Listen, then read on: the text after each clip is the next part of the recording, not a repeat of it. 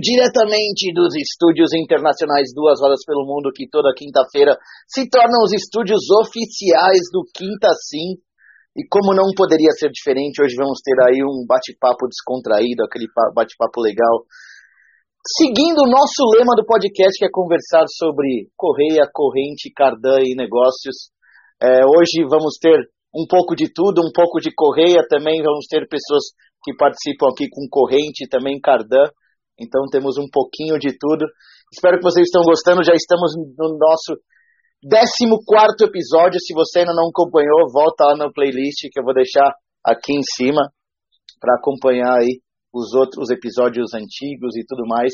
E se você está ouvindo nós aí no Spotify, Google Podcast, Apple Podcast, só voltar aí na playlist que teremos tudo. Então vamos Caiu, Foster? Acho que ele caiu. Acho não, caiu. E seguimos aqui com o Quinta Sim, galera. Ei, Foster, está de volta. Estamos aqui. Caralho, com... mano. Arte, mostra, ele tá meio confuso, mas tudo bem, tá tudo em casa. É que eu tô, eu tô usando. Eu tô usando o meu celular, hoje eu não tô usando o computador de auxiliar. Caralho, me confundi tudo, mano. Tá tudo bem, tirei... pode seguir assim, que é assim que a gente gosta. Eu me tirei, eu me tirei aqui da, do, eu tirei aqui, me tirei do podcast é, por um instante aí. Mas hoje eu e o Marcão, o intruso, que está de volta aí pela segunda semana seguida, vamos aí trazer. O diretor está de férias, hoje diretor, é nosso programa. É, o diretor está em Brasília, curtindo a vida, é, a vida tá é boa férias. demais. É boa demais. E hoje trazemos aí Guilherme da Arte Moto, que arquiteto, customizador, é, apaixonado por lasanha, KTM, é, um pouquinho de tudo, né? Lasanha, por isso que eu tô... Ele gosta das lasanhas de moto, cara, nunca vi, mano. É, cara, você viu que esse boné é muito estilo, né, cara? Só pra você ver aqui que todo mundo queria esse boné no Festival Interlagos. Eu quase perdi, quase fui roubado dentro do Festival Interlagos. As minas chegavam, você pegou esse boné? Foi lá na KTM, daí a minha tirou da sacola dela, ela tava com preto, mano. Nossa senhora, eu quase perdi o boné na hora que eu vi que o dela era preto. Mas acontece, né? É legal, é bem icônico, né? É, não, tem que. É, é o boneco que não é, é pra chamar atenção quando você tá andando, não, mas é fogo. E a KTM é fogo, né, cara? Só as máquinas também. Tive a oportunidade de pilotar 890, você o Marcão, infelizmente, nesse daí, infelizmente e felizmente, estava em Tiradentes nesse daí. O pessoal decidiu colocar o, o festival no mesmo fim de semana de Tiradentes, que é o clássico, né? Mas acontece. Acontece. Foi bom que a gente teve cobertura dupla, então acontece. É isso aí. Quem Pilotei 890 também, hein? E aí? E aí? Maquinão mesmo? 890? né? Cara, é boa aqui. A, do, a 1290 só o Gustavo conseguiu andar, eu não andei, o Gustavo andou. E também, putz, é máquina. Porque no dia que da imprensa eu estava meio guardando essa daí, não queria deixar o pessoal andar. Eu, eu, te, eu, tive um problema com a KTM que eu subi na. Eu subi na. Qual que era? 650 Enduro? Aquela, acho que é uma 650 Enduro. Alta pra caramba, alta pra caramba. 650, que, que, que é ela é meio pessoal faz Dakar, tem uma coisa assim. Isso, é. é. é. E ela veio pra cá agora, né? Ela estava, estava lá no test ride. Mas daí, ah, sabe quando. Tinha, tinha. Mas sabe quando você sobe, tipo, em Big Trail, que você sobe, tipo, o peso abaixa um pouco a moto, né? É, é Cara, na hora, na hora que eu subi na 650, acho que a moto abaixou e ela não abaixou nem um centímetro, cara. E eu não conseguia colocar o pé no chão direito. Eu falei, não, não, não vamos com essa daqui, não. e mudei pra 890. Tinha que ter é a botinha. Tinha que ter a botinha, tinha que ter a... Daí só, os caras que estavam andando naquela lá, até o cara de 1,85 lá tava com, com as pontinhas do pé no chão, cara, com as duas, não conseguia nem colocar o pé, pé cara, reto no eu chão. Vou te falar que eu já, já teve duas lá na firma que, além disso, o cara aumentou a suspensão, deixou um pouco mais alta. Para poder fazer, para ir para terra, para poder fazer barro, aí é, é melhor é. você ter uma suspensão com um custo maior, né? Pô, mas na hora que se o cara cai dessa moto, é, é demora dois, uns 10 segundos para é, chegar no chão. É assustador. Eu andei em uma e eu fiquei com medo de parar no, no farol.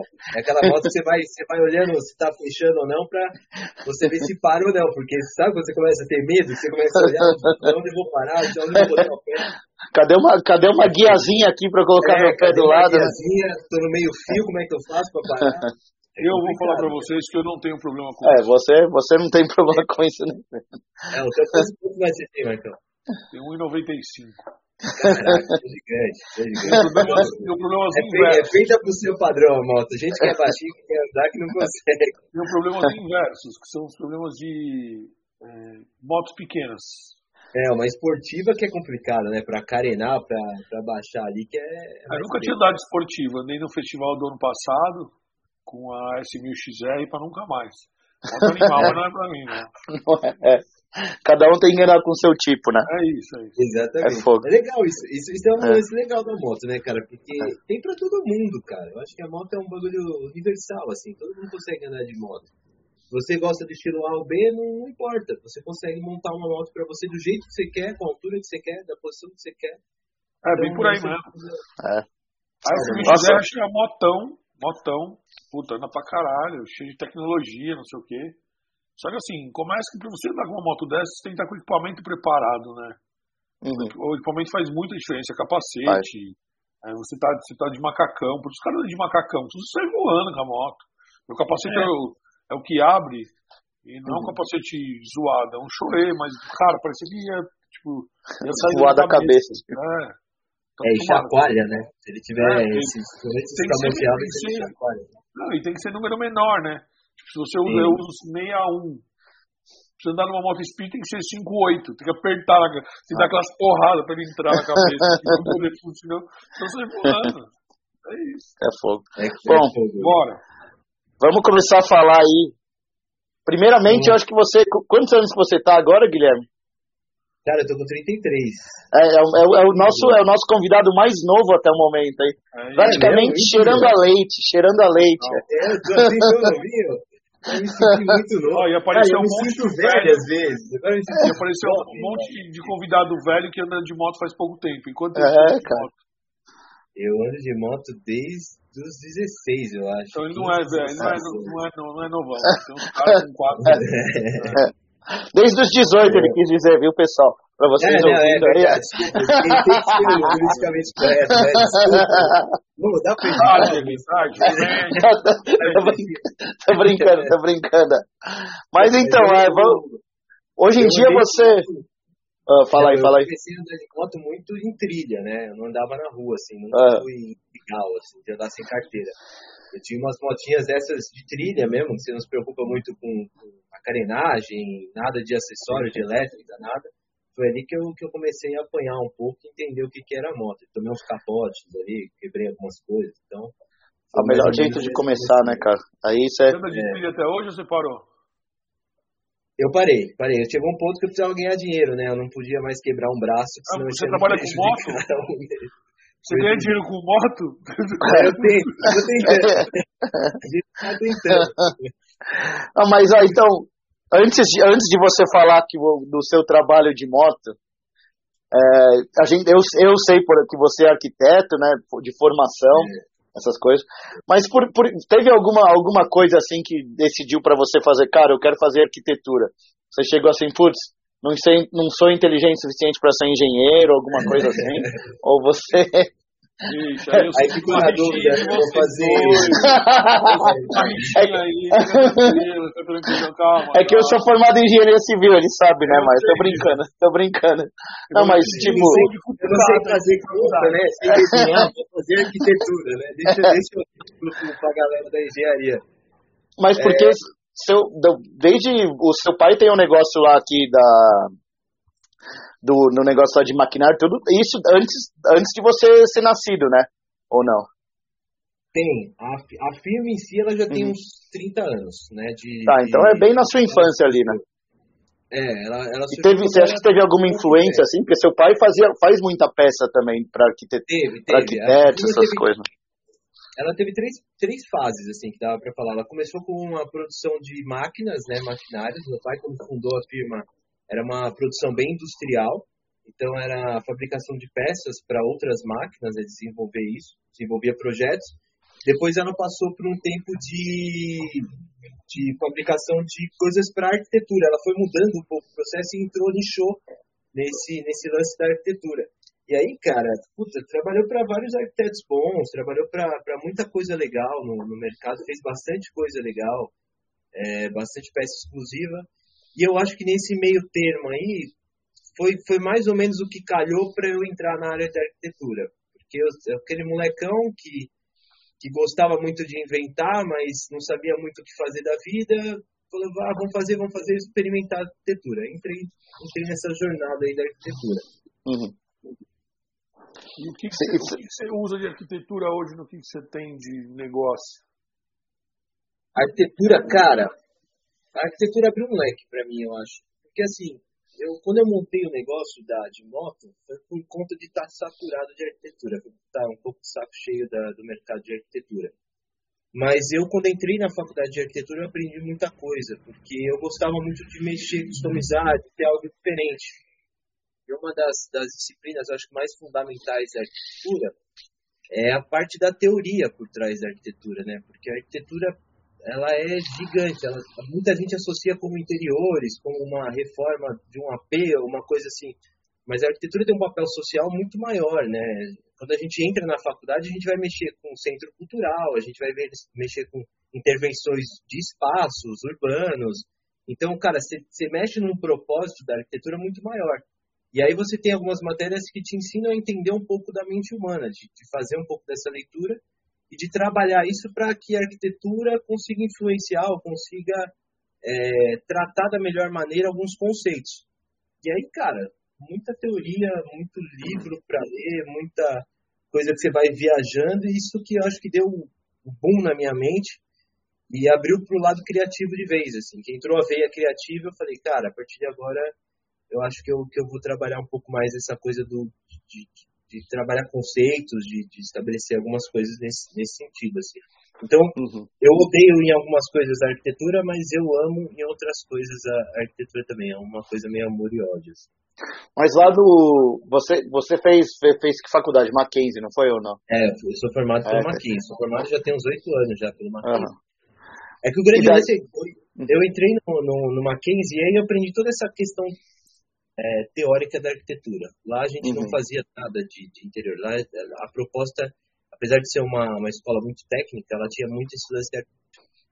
Então, você dava a possibilidade de você fazer milhões de coisas mirabolantes, legais, assim, que você fala, caraca, eu vou dar para é, é, mudar o conceito da arquitetura aqui no Brasil.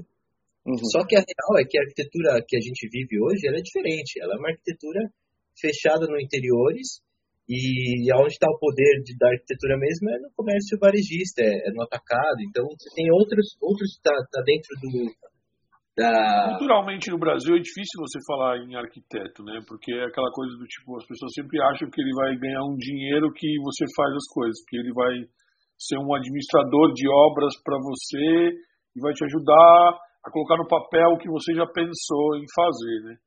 É, eu acho que isso é uma coisa que é, é cultura, é o que você está falando. É tipo cultural mesmo. O cara que é, de, contra o que o Gui tá, falou aqui, é, contra entre aspas, que tipo, acho que para você trabalhar nesse meio, você tem que ter um engenheiro, você tem que ter um arquiteto. Cada um tem a sua função, uhum. né? Ah, Cada tem, um tem a tem. sua. Mas o brasileiro tem aquela coisa do tipo, ah, vamos fazer o mais barato, marba, aí vai para o engenheiro. Né? É. E aí vai, não necessariamente a função está atrelada à lógica, né? Porque tipo, existe na arquitetura coisas. A gente falava muito, por exemplo, de cheio e vazio, né? Da relação onde o vazio tem tanta importância quanto o cheio. Sei lá, pega um exemplo do MASP. É, o MASP é uma caixa içada, mas aquele vazio embaixo do MASP tem uma importância gigante e não tem nada ali embaixo. Uhum. E aquilo é o MASP, aquilo é o que fez aquele aquela caixa em cima de um, uhum. um falso ser Sim. o que é e hoje ser tão simbólico. Então, assim. Uhum. É, é uma marca registrada, assim, né, cara? É, é um espaço cultural. A Paulista não existe sem aquele elemento. Aquilo tem uma série de conceitos ali por trás, sabe? Então, ah, imagina. O Niemeyer, é, doidão, né? Exatamente. Um cara sobra louco. É, e aí por aí vai. Então, assim, a arquitetura, ela, ela consegue ser gigante, ela consegue ter um papel social muito grande nesse sentido. Ela talvez seja, seja mais pro lado da arte do que do lado da engenharia, vamos dizer assim, tipo... É, ela, então, ela é um mais artista. Ela é um mix entre artes e engenharia, porque a gente precisou, em algum momento, ter a parte de engenharia para fazer aquilo dar, dar certo. Aquilo é um vão gigantesco, né? Você tem um concreto ali. Então aquilo é pesado pra caramba, né? Como é que fez aquilo? Aquilo, até a gente brinca, é um falso pórtico, né? Tudo concreto protendido, você tem uma laje ali toda estruturada para aguentar aquilo. Parece que não tem nada, parece leve, mas é uma baita caixa de concreto pesado pra caramba. Uhum. Então aí entra um pouco da engenharia. É uma é uma combinação mútua entre o arquiteto e o engenheiro. A gente tem que trabalhar em conjunto. Essa briga é fictícia. Sim, sim, sim. Sim. porque é legal brincar igual a gente brinca é. nas motos aí com as marcas, né? Mas, é, mas existe, cara. É, é muito bacana você ver isso acontecendo. Assim. Uhum. Então, é muito legal. Da, da, parte da arquitetura, todo esse conceito que existe por trás. Assim. E você, você saiu do, você saiu da faculdade, daí você foi trabalhar com alguma coisa? Ou você, com que você, qual foi seu próximo passo logo depois da faculdade, assim? É, eu fui tentar ganhar dinheiro, né? Como todo bom uhum. arquiteto que se forma, você fala, vou trabalhar para ganhar dinheiro até na, na faculdade já fazia, fazia estágio já. E eu uhum. sempre trabalhei com. Eu, eu acho que eu entrei muito no mercado varejista. Então eu trabalhava com desenvolvimento de loja. Sei lá, pegar, pega a rede de supermercado, pega conceitos de sim, marcas sim. aí, de lojas grandes. Eu trabalhei em, em vários. Adoro, hein? Adoro varejo, adoro varejo. Trabalhei é, 20 anos é, varejo. É incrível. Cara, eu acho que hoje de poder, poder de, de fazer acontecer é, é onde você mais tem poder de fogo para brigar ali, é no varejo. Sabe onde que... você consegue implantar tecnologia, onde você consegue fazer soluções mais legais na, nos projetos, onde você tem todo um aporte ali que te permite criar. Ah, interiores, uhum. é, centros culturais, essas coisas mais de concurso, isso não consegue ter o poder que o varejo hoje tem de implementação de um conceito, por exemplo, de trazer uhum. tecnologia para dentro da arquitetura. Você me fez lembrar de um negócio, falando de varejo, que eu fiz pós-graduação na GV de Gestão e Estratégia de Varejo. E uma das, uma das, das matérias era voltada para design de loja. Né? E aí, foi logo. Então, e aí, no, no, bem no começo das aulas, o professor estava falando da, da, que ele, tava, uh, ele dava aula. Uh, ele tava, na verdade, ele trabalhava numa empresa que estava fazendo a transformação dos layouts da CIA desses layouts novos. Sim. Faz tempo já, mas é uma mudança que demora, né? Leva tempo. Uhum. Pra entender conceito e tal, que é esse layout que eles usam hoje. E eu tinha uma discussão, porque eu sempre fui da indústria, que vende pro varejo. E eu sempre falava para ele assim, ó, o dia que você conseguir fazer o cara que fornece para o varejo, não o varejo próprio, que é que ele tem o poder da mudança, mas o cara que fornece para o varejo se inter, é, influenciar na mudança de, de, comportamento de compra do consumidor no ponto de venda, você achou o pulo do gato para a indústria. E a indústria vai vender mais, o varejo vai vender mais, todo mundo vai agregar valor. E era uma discussão interminável com, com, com, com o professor por causa disso. Porque construir algo do zero, na teoria, é o que você está falando. Puta, é um quadro branco, você vai desenhar alguma coisa com, com os conceitos e tal, que eu acho do caralho, conceito de compra. Você tem ideia, eu, eu vou te dizer que existem, existem vários gatilhos que dá para você usar, que são recursos de arquitetura, para influenciar na venda. Se a gente consegue fazer isso em conceito de marca, por exemplo, de loja. Por exemplo, tem, tem, uma coisa que é, é muito boa, eu sempre falo, mas eu achei um puta de um gatilho incrível, assim. A gente fez uma, uma loja de, de produtos de... eram móveis, assim, aqui em São Paulo. E aí, uma das ideias era assim, quando você, você sabe que quando a pessoa entra numa loja, quanto mais tempo ela passar ali dentro da loja, mais ela é sente tendenciosa a levar mais coisas, a comprar mais. Uhum. E o grande lance é que quando ela chega ali no checkout, na hora de pagar, a gente sabe que muita gente vai falar, caramba, acho que eu comprei a mais, começa a dar aquele calafrio, será que vai dar para pagar? Uhum. Quantas vezes vai dividir? Começa a ficar nervosa. A gente baixava o grau da temperatura em 5 ali, na, área, na, área, do checkout só, exatamente para dar uma tranquilidade maior para o cara poder pagar. Então, assim, é um gatilho, é o jeito de, de, uhum. de, de, uma coisa influenciar a sua ação dentro daquele lugar. Então tem muito isso. Tem, por exemplo, iluminação em loja de roupa, que você nunca pode usar iluminação direta por cima, porque isso acaba criando algumas sombras, as pessoas se sentem um pouco mais feias uhum. Então, é, tanto que na loja a roupa é sempre bonita, né, cara? Na, na loja a roupa fica animal, animal. Por que você acha que você entra lá na, na loja? Essas lojas mais premium, elas trabalham muito isso, tem um conceito é. por trás. Dessa iluminação na sua cara, ele te deixa mais bonito. Você sai da loja e fala, caramba, comprei uma roupa linda. Aí chega em casa e fala, putz, Será que é tudo isso? Não sei se é. Cadê aquele, cadê aquele espelho da loja lá? Eu fiz o, o recurso ah. para influenciar a sua ação lá dentro. Então, dá para dá trabalhar isso com arquitetura. Isso é fantástico, assim, na arquitetura. É, é maluco você pensar nesse. Ah, eu lembro que uma vez eu vi as de cassino. Você já viu as de cassino? Que os caras não colocam janela para não saber o, a hora do dia que é. A hora. É. Oxigênio, eles, eles jogam mais oxigênio no ar, assim, tipo. Tem muita ah, coisinha assim. Né? o comportamento comportamental. De, o comportamento de consumo está totalmente atrelado ao ambiente que ele está. Eu sou um cara, Sim. por exemplo, que tipo eu fiz, eu fui até, eu fui numa loja que acabou de inaugurar, não vou falar o nome agora, fui ontem, estava em São Paulo, fui lá, cara, a pior coisa do mundo é você chegar num ambiente e ser cercado por um, por um vendedor o tempo todo. Uhum, você entra uhum. falando que você vai conhecer o ambiente e a pessoa fica te cercando, perguntando o que você quer. Uhum. Assim, cara, e isso é muito comum da gente, né? Tipo, ah, o cara tem que ter atendimento o tempo todo. Sim. Mas os, os self-checkouts são muito, é. são, são, são, são muito mais interessantes porque você deixa as pessoas livres para perguntar e, tipo, que vamos dizer que é um, é um eu, eu o meu comportamento de compra ele, ele se baseia num limite no meio entre Estados Unidos e Brasil. Eu quero ficar sozinho, mas ao mesmo tempo tem que ter alguém que eu possa em algum momento acessar, uhum. né, ter acessar. E a gente tem no Brasil um varejo muito né, que ele transborda muito venda, venda, venda, venda e não é, projeção, né? Se o cara não comprar hoje, ele pode comprar amanhã. Eu tenho que dar experimentação boa hoje para amanhã. Se ele não comprar uhum. hoje, ele volta aqui amanhã. Sim. E eu acho que isso que você está falando é, puta, converge totalmente. E converge tanto que você está falando que os grandes magazines, os grandes lojas, né, estão fechando, as grandes redes estão fechando extra, fechando os zippers, né, os modelos zíper, porque as pessoas começaram a se perder em meio de tanta coisa. E uhum. não tinha, e tipo, e aí o cara acabou falando, não, o que está funcionando agora no Brasil é muito assim, o que está funcionando agora é o micro e o atacarejo. Uhum. E o atacarejo não é mais que é o hiper, que você compra mais barato, é a mesma coisa. Sim. Mas é aquele conceito de, não, não, é mais barato, é mais barato que eu vou comprar e 10, o foco, né? Isso, não é uhum. isso? E aí estão fechando é, você, por conta disso. Se você parar para pensar, é um pouco até um mercado abusivo, porque, cara, existem milhões de estudos que são feitos em cima do, dos consumidores, né? Existem redes de supermercado, por exemplo, que sabe se eu colocar um salgadinho na prateleira do fundo, eu vou vender tanto, se eu colocar na frente, eu vendo tanto. Se eu colocar em cima, eu vendo tanto, se eu colocar embaixo, eu vendo tanto. Eles sabem isso já. Eles conseguem fazer algumas métricas, o pessoal de é, que é de VM, né, eles fazem essas métricas e conseguem te falar, ó, o salgadinho vai ficar aqui em cima, o arroz vai ficar aqui embaixo, o feijão tem que ficar para lá, o leite aqui. Aqui, nessa logística, você vende. Uhum. Então, um é uma coisa meio abusiva.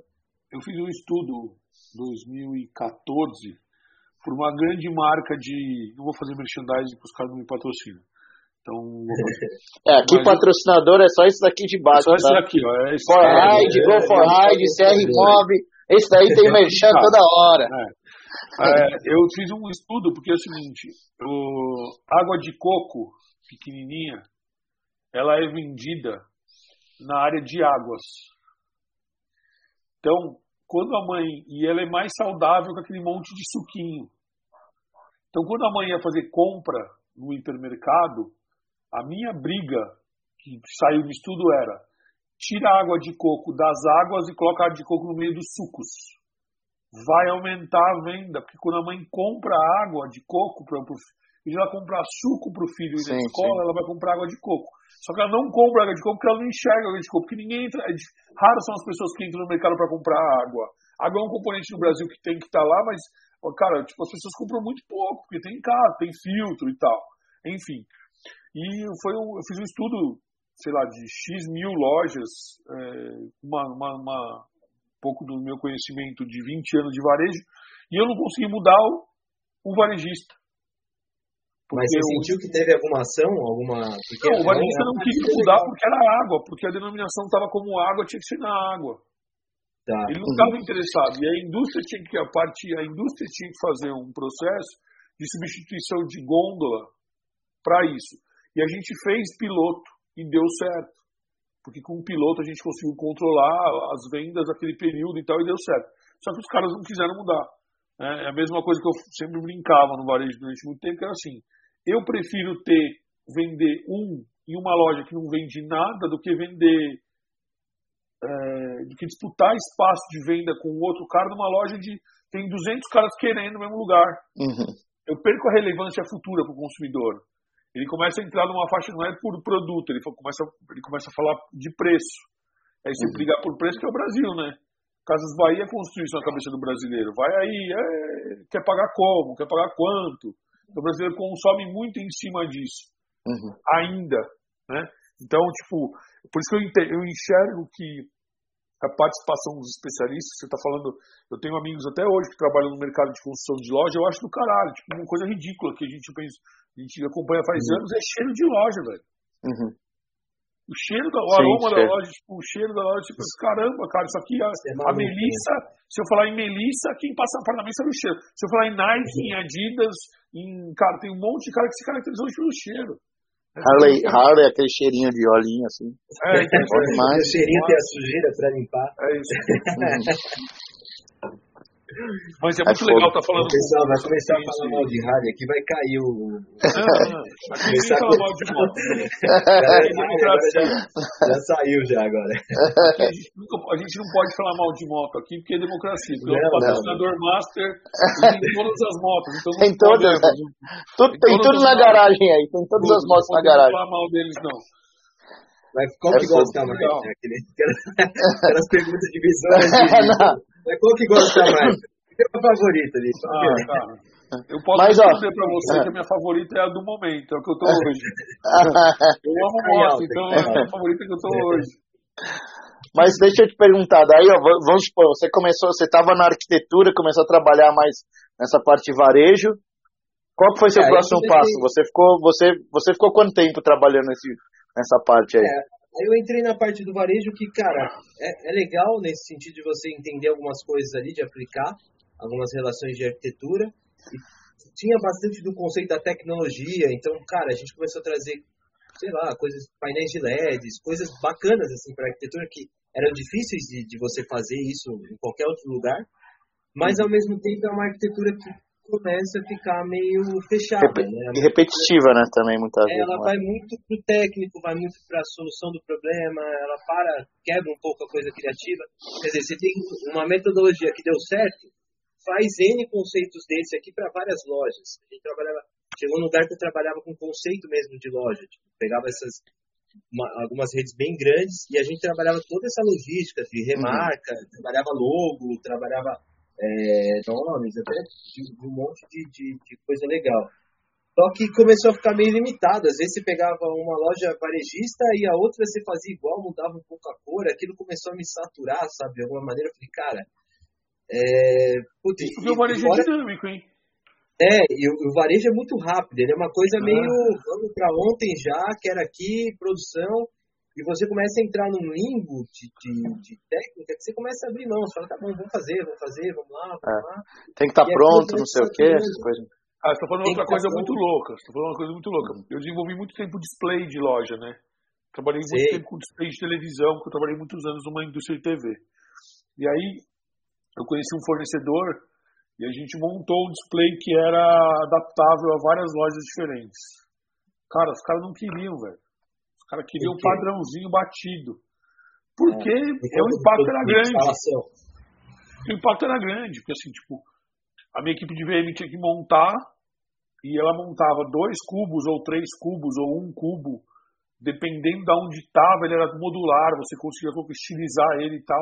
Os caras não queriam, os caras queriam um modelo tipo hack, porque achavam que o modelo tipo hack é o o cara espelha na casa dele.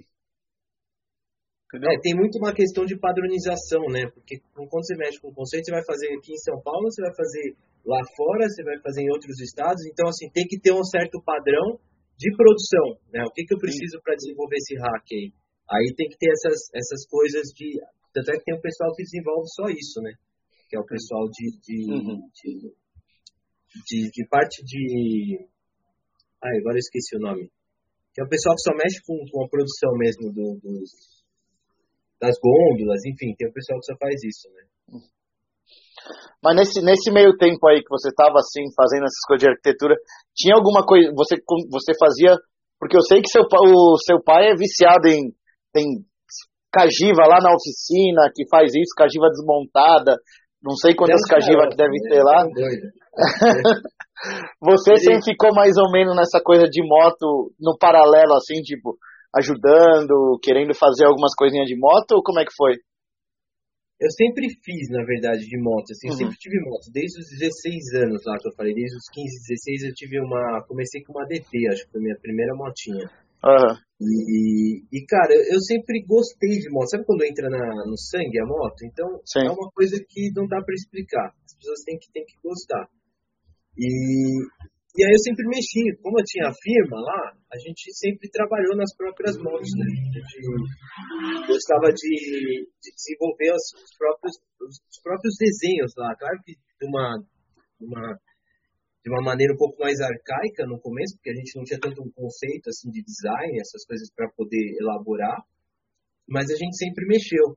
E a firma acho que teve três fases, assim, a gente começou com produção de, de maquinário, de máquina, né? falou, né? Isso, uhum. parte de máquina. Depois entrou forte na parte de arquitetura, foi aí que eu acho que deu um boom legal na firma. A gente fez coisa para arquiteto grande aqui em São Paulo, então senti um fluxo de trabalho bem legal mas sempre teve uma veia de motos, porque sempre teve muita oficina, que era amigo do, do meu pai, tinha um grupo de motos que, que, que ia aumentando e tal, e sempre teve as oficinas mandando muita coisa lá na fábrica. Ah, então, sei lá, tem um, um escapamento diferente para ser feito, tem que re, é, restaurar uma peça que não existe mais no mercado, é, sabe, tem que usinar alguma coisa que, putz, tem que fazer um projeto para isso, aí tem, tem a parte de projetista lá, então, a gente sempre teve esse, essa veia, assim, rolando por trás, sabe? Do, do, de toda esse, essa coisa da, da arquitetura. E eu fui encaixando, eu fui vendo, fui aprendendo, trocava ideia com o pessoal, eu, eu, eu ia entendendo como fazia os desenhos técnicos, como, como soldava, onde eu tinha que prender, onde o metal entortava. Eu fui pegando um pouco desse. É só metal? Que a gente mexe lá é só com metal. A gente faz toda a parte de usinagem, qualquer coisa que você quiser fazer hoje de metal, corte a laser, é, dobra, solda, é, qualquer tipo de, de, de, de, coisa assim a gente consegue produzir. E, e aí eu fui pegando, cara, e aí, sei lá, eu, eu fui, fui abrindo essa veia, eu fui tendo as minhas motos, fui começando a desapegar dessa coisa do original, uhum. porque é um uhum. desapego que você vai fazendo, né, de você, você fazer coisas que talvez não, não dê para reverter. E, e fui, fui, fui aprendendo, fui, fui entrando nessa coisa do. Isso daí tudo paralelo à arquitetura, assim.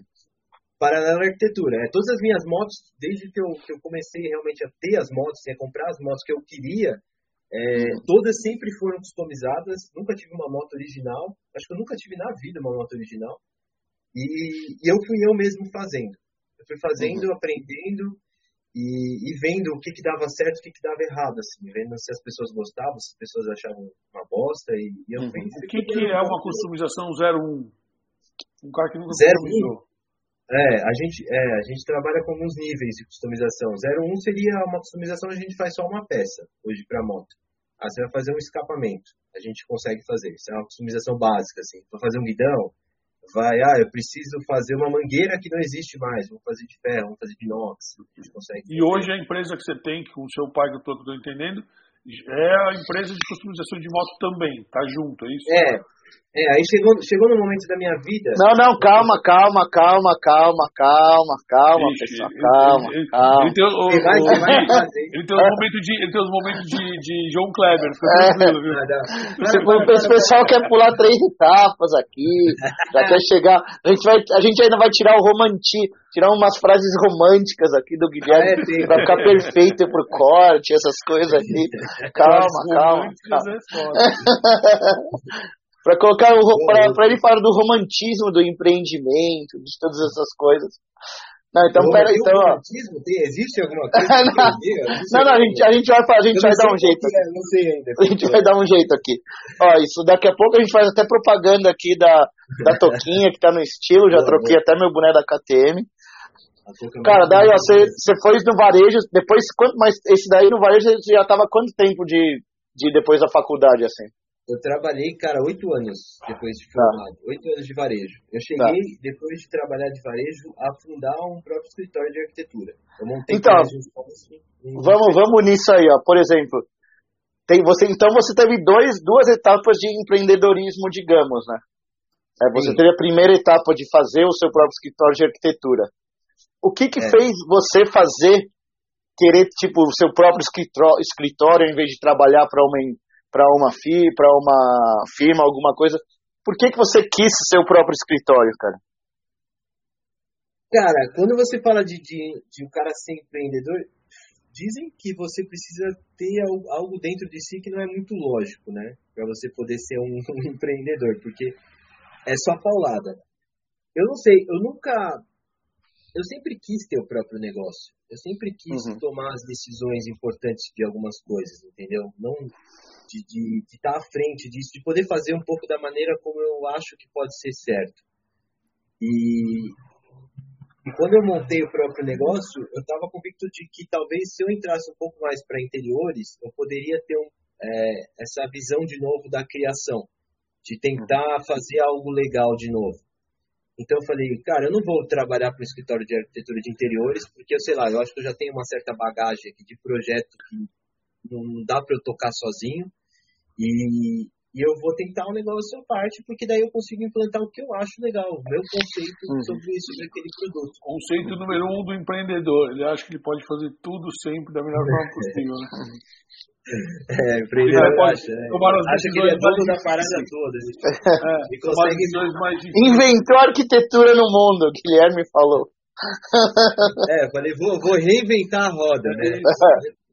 Mentira, não, não dá para fazer isso, mas eu achei que a gente poderia talvez trabalhar com, com um conceito de uma, de uma arquitetura legal. Eu queria não tentar fazer interiores, mas fazer casas, fazer alguma coisa legal. A gente chegou a fazer várias casas legais, assim, projetos bacanas. Uhum. Então foi empreender, isso, foi esse Empreender no Brasil já é uma arte, né? já é uma, já, é, Cara, já toma uma decisão, a, a pior é. decisão, é. a mais difícil é você falar assim, serei um empreendedor. Essa é, a é. mais difícil. A maior decisão uhum. mais difícil do Brasil é essa. Não é de hoje. A maioria, fala, a maioria fala que vai ser empreendedor e não sabe o que está esperando que vai vir. Porque, cara, é uma cara sentar na frente do gente do banco e falar, então, querido, agora é o seguinte, é. acabou sua, o seu sonho, acabou. Precisa pagar as contas, é foda. Mas teve algum momento que você chegou e falou, putz, teve algum gatilho assim que você fala, caraca, mano, putz, esse daqui precisa ser, esse eu não aguento mais isso assim, é, de eu, trabalhar para os outros e quero fazer o meu. Tem alguma alguma coisa que tipo, foi estopinha assim ou não? Eu tava, eu tava estressado, cara. Eu acho que eu cheguei num ponto que eu fiquei realmente muito estressado de trabalhar. Uhum. E, e eu sentia que, tipo, eu tava deixando de ser eu. Porque quando você tá. trabalha no meio corporativo, você tem que ter uma persona ali, né? Você tem que ser um cara que o jeito de falar, tem o jeito de exportar, o jeito de reportar um e-mail, sabe? O jeito de entregar o projeto. Então, Foi uma máscara acaba... ali, né? É, você tem uma, uma certa. Né, um, um certo jeito ali de ser. E eu estava cansado de ser isso. Eu acho que esse foi o grande gatilho que, que, que me tirou fora do, de todo esse lance aí, que era falar, cara, eu, eu, eu sou um cara meio. Eu sempre fui meio solto, assim. Eu não, eu não gosto muito de, de, de, ser um cara travado, que eu não posso falar uma besteira, não posso falar uma gíria, eu tenho que me comportar, tem que ser certinho e tal. Eu nunca fui um cara muito assim. E aí eu falei, ah, vou montar meu próprio negócio, que talvez lá eu possa trazer um pouco dessa, dessa figura do que eu sou. Até mesmo trazer essa personalidade um pouco do, do negócio, né? Uhum, sim. Colocar, então, colocar seu, seu próprio estilo no negócio, assim, né? Exatamente, é. E cansa um pouco você trabalhar com isso, né? Fazendo a mesma coisa durante oito anos, você fica um pouco saco cheio daquilo, né? E não ia mudar. Eu acho que não vai mudar. Acho que vai. O que muda é, é pouco em, em, em uhum. tempo, assim, né? Então você não sente essa mudança. É, porque tem pessoas que tem pessoas que são acostumadas com isso e não é o que a gente falou algumas vezes aqui, tipo, não é para todo mundo, né? Tem pessoas que estão perfeitinhas nessa rotina, que vai, é, putz, cara, eu, tô, eu, eu quero esse negocinho, todo dia 15 vai cair meu saláriozinho e para mim não me importa se eu chego em casa na hora ali eu desligo e acabou, né? É, é e tá tudo certo ser assim. e tá tudo certo, não tem, não tem erro. É. Mas não é você, é todo mundo que é da mesma maneira. É, esse lado, ele é pesado também. Tipo, sim, esse sim. lado de, de, você trabalhar para alguém, é, ele é muito legal, muito gratificante em vários pontos, né? Você uhum. tem a possibilidade de fazer milhões de coisas legais também, né? Quando você tem uma equipe e tal. É, então tem pontos bons e pontos ruins, né? Eu acho que cada um tem um perfil. Se você se encaixa bem nisso e tá feliz com isso, cara, toca pau. É ótimo ter isso, tem seguro, tem a sua grana todo mês ali. E, e tá tudo certo. Agora, se você tá um pouco cansado disso, aí você tem que arriscar. Aí você tem que ser é, Na vida a gente tem ônus e bônus de tudo, né, cara? E, Exatamente. o arriscar pelo sonho de, tipo, o arriscar pelo sonho de, ah, eu vou tomar minhas decisões, eu vou ter cabeça livre, tem uma hora que, tipo, a gente chega que a gente tem que fazer o padrão para poder pagar, pagar o arroz com feijão, né? Tem isso também. Porque a gente tem uma coisa, assim, é, sei lá, essa minha visão, não sei se foi a sua experiência, mas a minha experiência é, se você não está preparado para você pra construir um negócio novo, que os próximos 10 anos é, você não dependa dele, você já começa errado. Ou não é errado, ou você já começa com um risco muito maior, vamos dizer assim. Porque uhum. uma empresa no, no, histórico do Brasil, no histórico do Brasil da, da, da junta comercial, uma empresa no Brasil para ela se firmar demora 10 anos. Isso significa que você vai passar 10 anos de estabilidade. Talvez é. em momentos bons e uhum. momentos ruins. E isso não está entrelado a muitas vezes a conceito, né? Tipo, eu gosto disso, vou viver disso o tempo todo. Você tem que seguir a tua linha, mas você tem que fazer alguma coisa que seja padrão para você pagar o refrigerante desse período, né? Isso é muito é, doido no Brasil também. Esse, esse, esse lance do empreendedor vive do sonho, que ele vive fazendo o que quer, isso é um grande mito. Né? Na verdade, o empreendedor eu acho que é o cara que ele, que ele consegue ver valor, é, ele consegue enxergar é, um, um, retorno financeiro onde talvez uma pessoa que, comum não está vendo. Entendeu? Então ele vai atrás daquilo. Ele tem essas objetividades, assim. Então, quando você vira empreendedor, eu acho que a grande chave que muda na sua cabeça é que você começa a ser um pouco mais estrategista. Você começa a falar, opa, peraí, aqui, aqui dá para montar um negócio, aqui dá para fazer alguma coisa, dá para fazer uhum. uma parceria. Então você vai abrindo esses leques, você não fica parado mais esperando chegar. Você vai atrás do, do negócio para fazer acontecer, porque ou acontece ou não acontece, não tem essa. Você tem que fazer acontecer, entendeu? Uhum. E, e, você muda, você muda esse, esse, essa chave dentro da sua cabeça e, cara, aí é, é um, é um oceano azul de possibilidades que aparecem na sua frente, sabe? É bem maluco uhum. isso. Eu demorei para virar um pouco essa chave, viu? não foi tão rápida. Eu, eu entrei, eu, eu comecei um pouco na, na questão do sonho, falando, ah, vou viver o sonho, vou fazer um pouco do que eu quero. Mas daí você vive o sonho um mês, depois vem a, a conta de a realidade, né? Isso. A responsabilidade dá um socão, você fala, opa, peraí, agora não dá mais pra voltar pra trás. Nem eu vou pra frente ou eu, eu volto a ser o que eu era. Uhum. E aí você vai só para frente, cara. É, é, na verdade, a gente é exceção na regra, porque a maioria volta para o seu que era, né? Não tem é, jeito. É, é, por isso, é por isso que o Brasil é um país que a, que a franquia funciona muito bem, né? Porque o, Brasil, é, é, a franquia é um semi-empreendedor. Você trabalha para os outros Sim. com dinheiro seu, uhum pagando para os outros, mas para ter um pouco mais tentativa de ter um pouco mais de estabilidade dentro de um negócio, né? Quando você fala de negócios fora da caixa, do jeito que você está falando, tipo, é, não é algo empacotado, não é uma casa do pão de queijo, não é um nem for um é totalmente diferente, né? A gente está o tempo inteiro, uhum. a gente tá o tempo inteiro em xeque. É, o que a gente estava falando aqui, tipo, você, você, tá com, você tem um negócio hoje, sei lá, a gente vai chegar nele, mas enfim, você tem um negócio hoje que tem um público, cara, que consegue ser mais nichado do que o público da Farage. Uhum. Sabe? Tipo, que tem a maioria, a, bastante gente acha legal, mas a maioria fala assim, puta, que merda, né? Tipo, a maioria não tá pronta pra, pra tá isso. Pronta, mas, na verdade, esse é o uhum. grande lance. A, gente, a galera não tá pronta pra customização direito.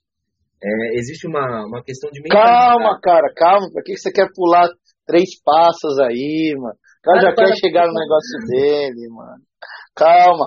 Tá, não, Raul, a gente já vai, ó, é, daqui a cinco minutos a gente vai chegar lá. Só pra saber, porque. Achei que a gente não ia parar de moto. Tá Cara, eu já, eu já tirei tanta frase romântica aqui dos seus cortes. Você nem tem noção, já saiu várias frases, frases de romantismo aqui ao empreendedorismo.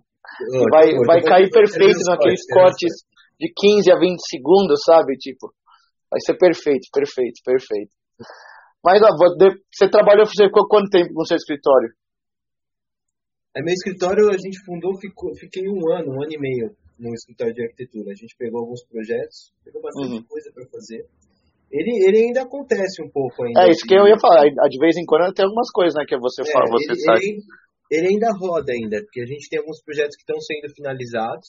Uhum. É, hoje está mais na mão do meu sócio, assim, eu deixo ele tocando mais livremente os projetos assim, enquanto eu me dedico mais para essa, pra essa uhum. outra área que eu, que eu abri.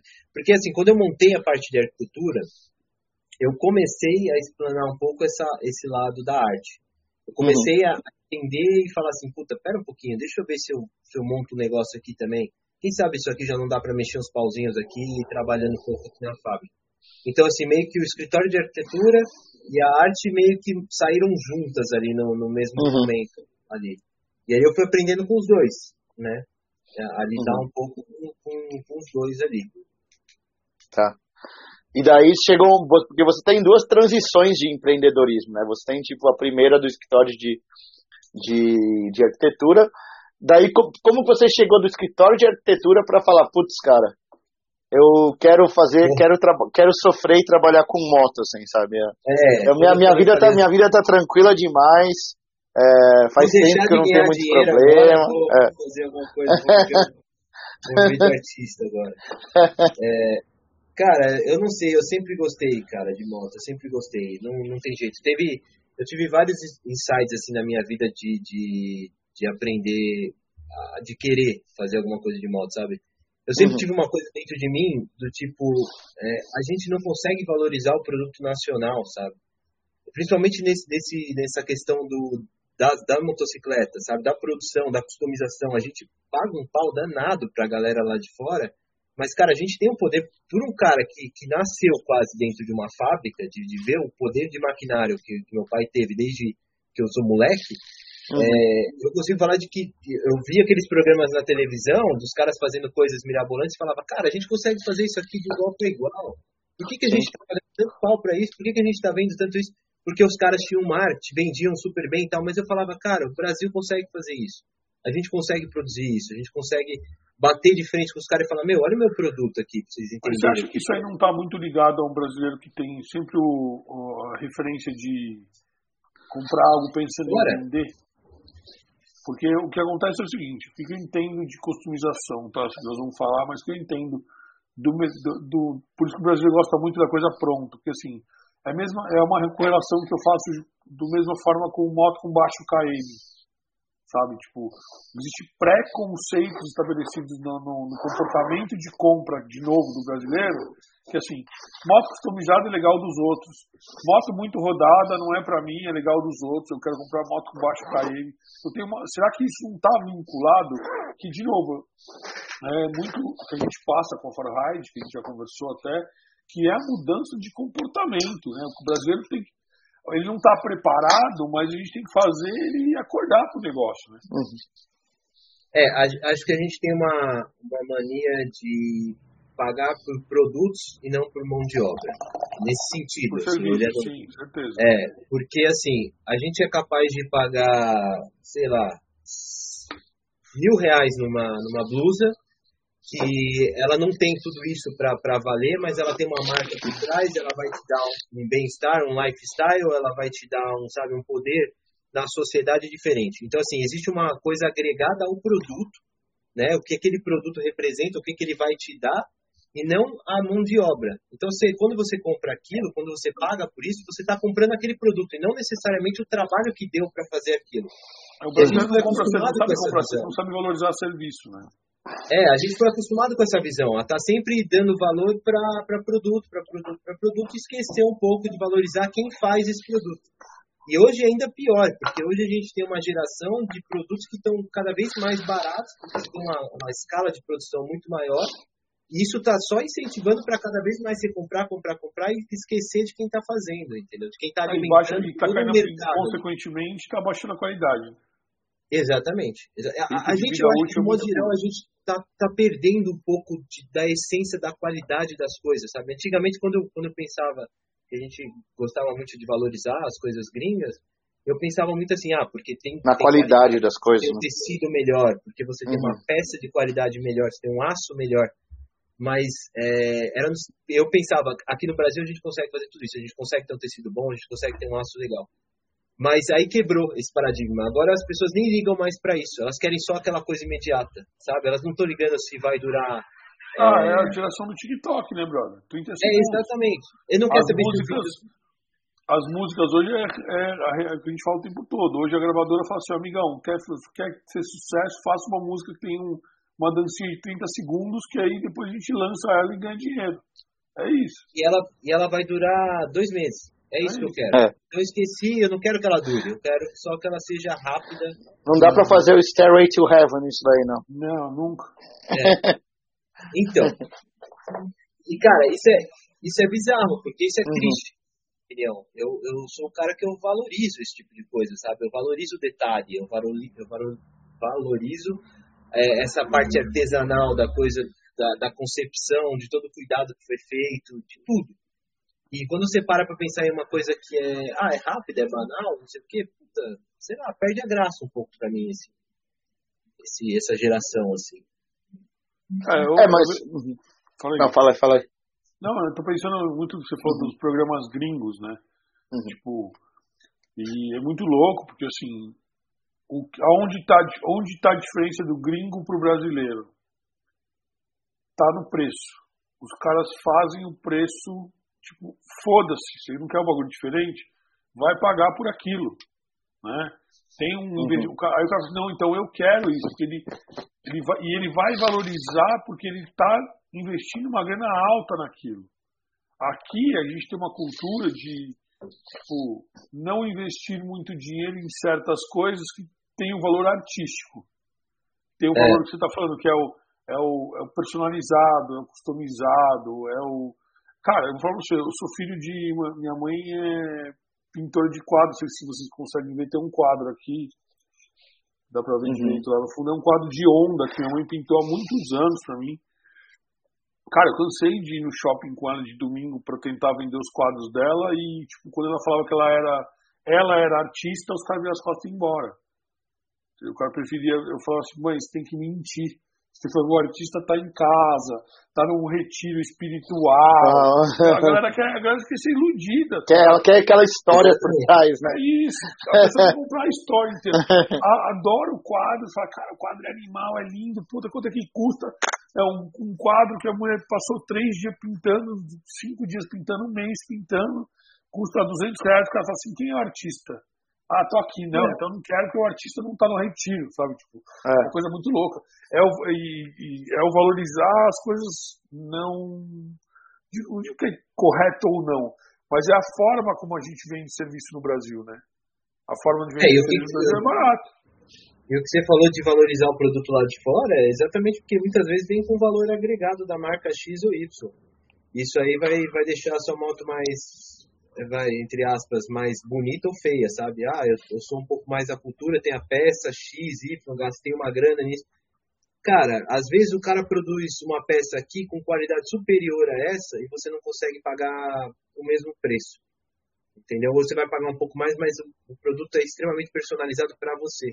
Você não consegue dar valor para isso. Você prefere comprar algo que todo mundo tem só porque é de uma marca Y que é famosa. Então isso é, isso é triste, né? Mas é uma cultura nossa. Eu acho que a gente tem que. É, existem dois caminhos, eu acho, para isso. Um é, é trabalhar para que você entre nesse mercado, ou você, a gente trabalhar para que a gente do, que está envolvido nessa cena, que está alimentando isso, comece a criar essa cabeça nas pessoas, comece a mostrar um pouco do que é realmente importante, sabe? Quando você fala é, de, de personalização de motos e esse tipo de movimento, eu acho que faz parte do nosso papel, esse papel social também de mostrar, falar, cara, é, você tem que entender que não é assim, não é assado. É, se todo mundo trabalhar que assim, a gente muda. Eu não, sei, eu não sei o que vocês pensam, né? Mas eu vejo assim, o brasileiro, ele é. Ele não tem a personalidade cultural. Não tem, a gente não tem uma personalidade cultural. Diz assim, ó, cara, tipo, o que, que eu considero isso? Estou falando no meio de moto, no meio do que a gente vive. É, você, você a gente sempre importa alguma coisa de algum canto. Uhum. Né? A gente importa o lifestyle do custom que veio dos americanos.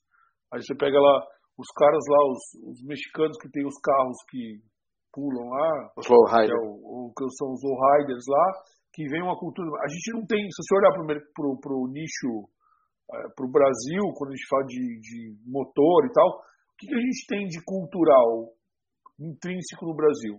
A desvalorização das coisas que a gente tem de melhor.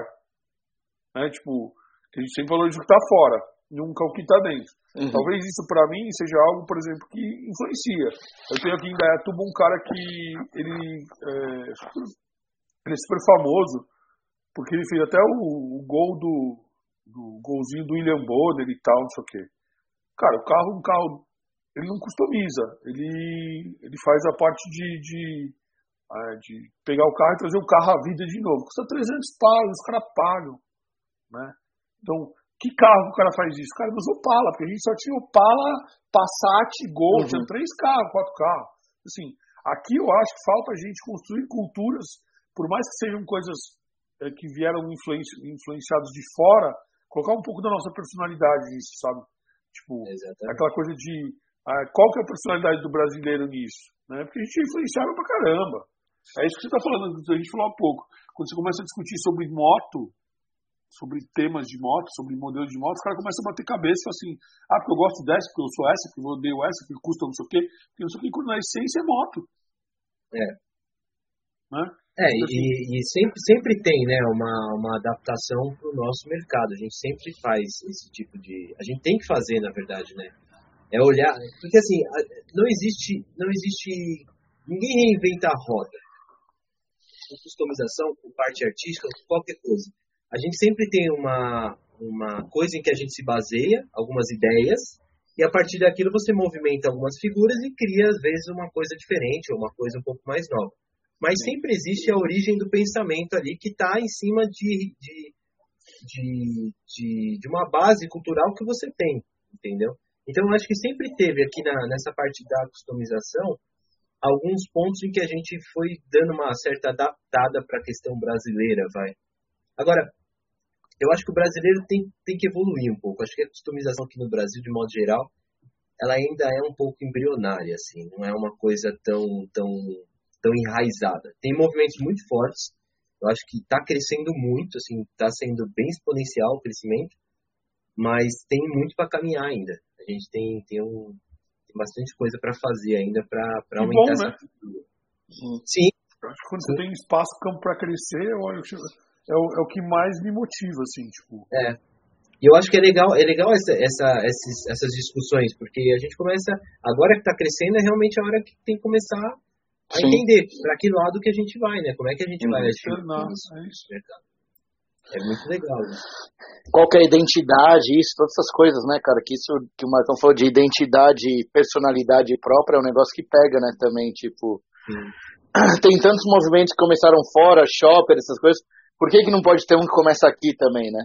Exatamente. É, eu, eu, eu, vejo que assim, a gente, a gente é, a, a, nossa cultura é de influência, né? É de migração, é de trazer coisas de fora. Aí eu acho que o diferencial, o pulo do gato, é achar onde a gente consegue envolver tudo isso, né? Uhum. É, a, a, gente e... tem, a gente tem movimentos, a gente tem movimentos é, culturais aqui muito fortes no Brasil, não dá para tirar. Se você pegar a parte, por exemplo, de periferia, onde nasceu o funk, ou vários outros movimentos nessa linha, você, você pegar a parte de customização, tem muita moto customizada. Tem muita coisa uhum. ali que é feita que é customização. Entendeu? Que ah, o brasileiro tem preconceito com essa área. Mas, cara, você tem que olhar aquilo não só com preconceito, mas você tem que olhar aquilo como um movimento Ó, artístico. Entender aonde estão. Você falou, uma, você falou uma coisa importante, né?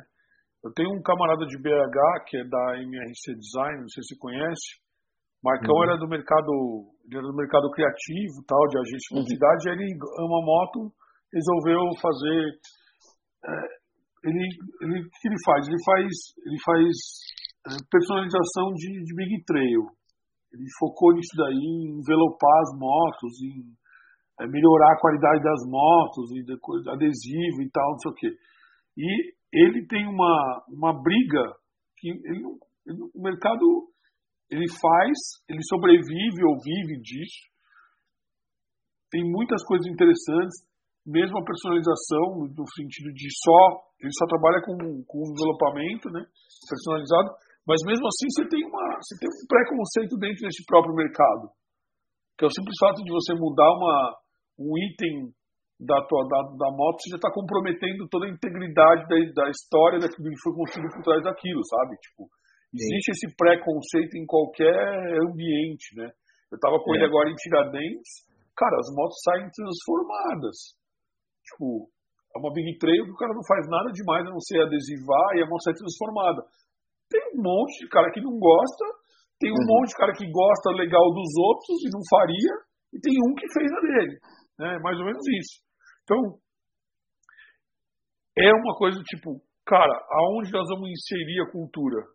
Porque, por exemplo, a periferia tem a cultura. Quando a gente fala de cultura, eu não estou nem questionando cultura no geral, assim, né? Questionando, eu digo, a gente conversando sobre culturas em geral, porque a gente sabe que no Brasil tem muita coisa. A cultura Sim. do samba, a cultura do hip hop, que é tudo provento da periferia. Eu estou dizendo esse nosso ambiente.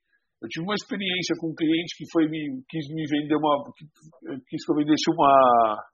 Eu acho que era uma Boni do Shibuya, que tipo, todo mundo achava linda a moto linda, mas queria pagar preço de Boniville e não Boniville de Shibuya.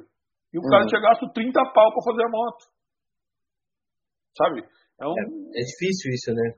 É um negócio é muito louco. Por isso que eu falo assim.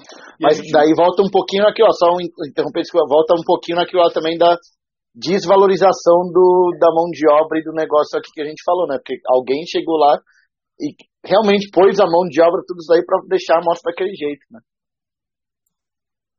Exatamente. É, é, dá trabalho fazer essas coisas, né? É, é fácil. O que, eu, o que eu, eu acho que a cultura que falta no Brasil não é de personalização e de customização.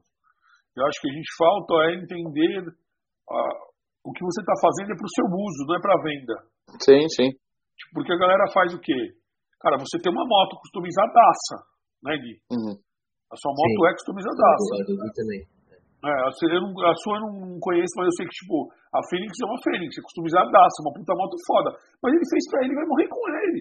Sim. É, você deve ter isso também. Eu, por exemplo, não sou assim, porque minhas uhum. motos, ela, eu gosto de trocar, eu gosto de dar giro e tal, não sei o quê. E se eu faço alguma coisa muito fora do que é padrão, eu tenho uhum. dificuldade de vender a moto depois. Que eu, tô me colocando nesse, nesse, nessa, é, vamos dizer, nesse rolê agora. Uhum. Né, tipo, é, começar a pensar nesse sentido de mexer algumas coisas e tal, porque eu quero ficar algo com mais tempo, sabe? Mas a gente tem a cultura de eu tenho que vender depois. Eu vou fazer, mas eu tenho que vender. Será que o cara que vai comprar vai valorizar? Não é nem é, isso que existe, faz, né? Então, são propósitos diferentes, né? Eu acho que aí são, não dá para você ter algo personalizado geral, né? Ninguém vai ter a mesma ideia. Então, assim, quando você parte para personalização, você está falando de um indivíduo que tem, é, que quer ter algo exclusivo. Uhum. Né? Então, isso é o primeiro ponto que você tem que quebrar né, dentro da sua cabeça. Você não tem que estar tá preocupado para vender, você não tem que estar tá preocupado aí, né, se depois vai te dar prejuízo. Não, você está fazendo porque você quer andar com aquilo, é, você está aproveitando aquele seu momento de vida e você quer ir e acabou, tá ligado? Então, tem, uhum. e é um pouco, e é difícil, e eu vou ser bem sério, como um cara que já mexeu com moto, eu demorei um pouco para fazer a primeira moto em que eu falei, vou cortar um quadro. Porque eu falava, caramba, até então eu trocava guidão, trocava algumas coisas, fazia uma, coisas que são reversíveis, né? Você consegue customizar hoje uma moto, você tem níveis de customização, né? A gente está falando aqui de um extremo em que você realmente não volta mais para o que era.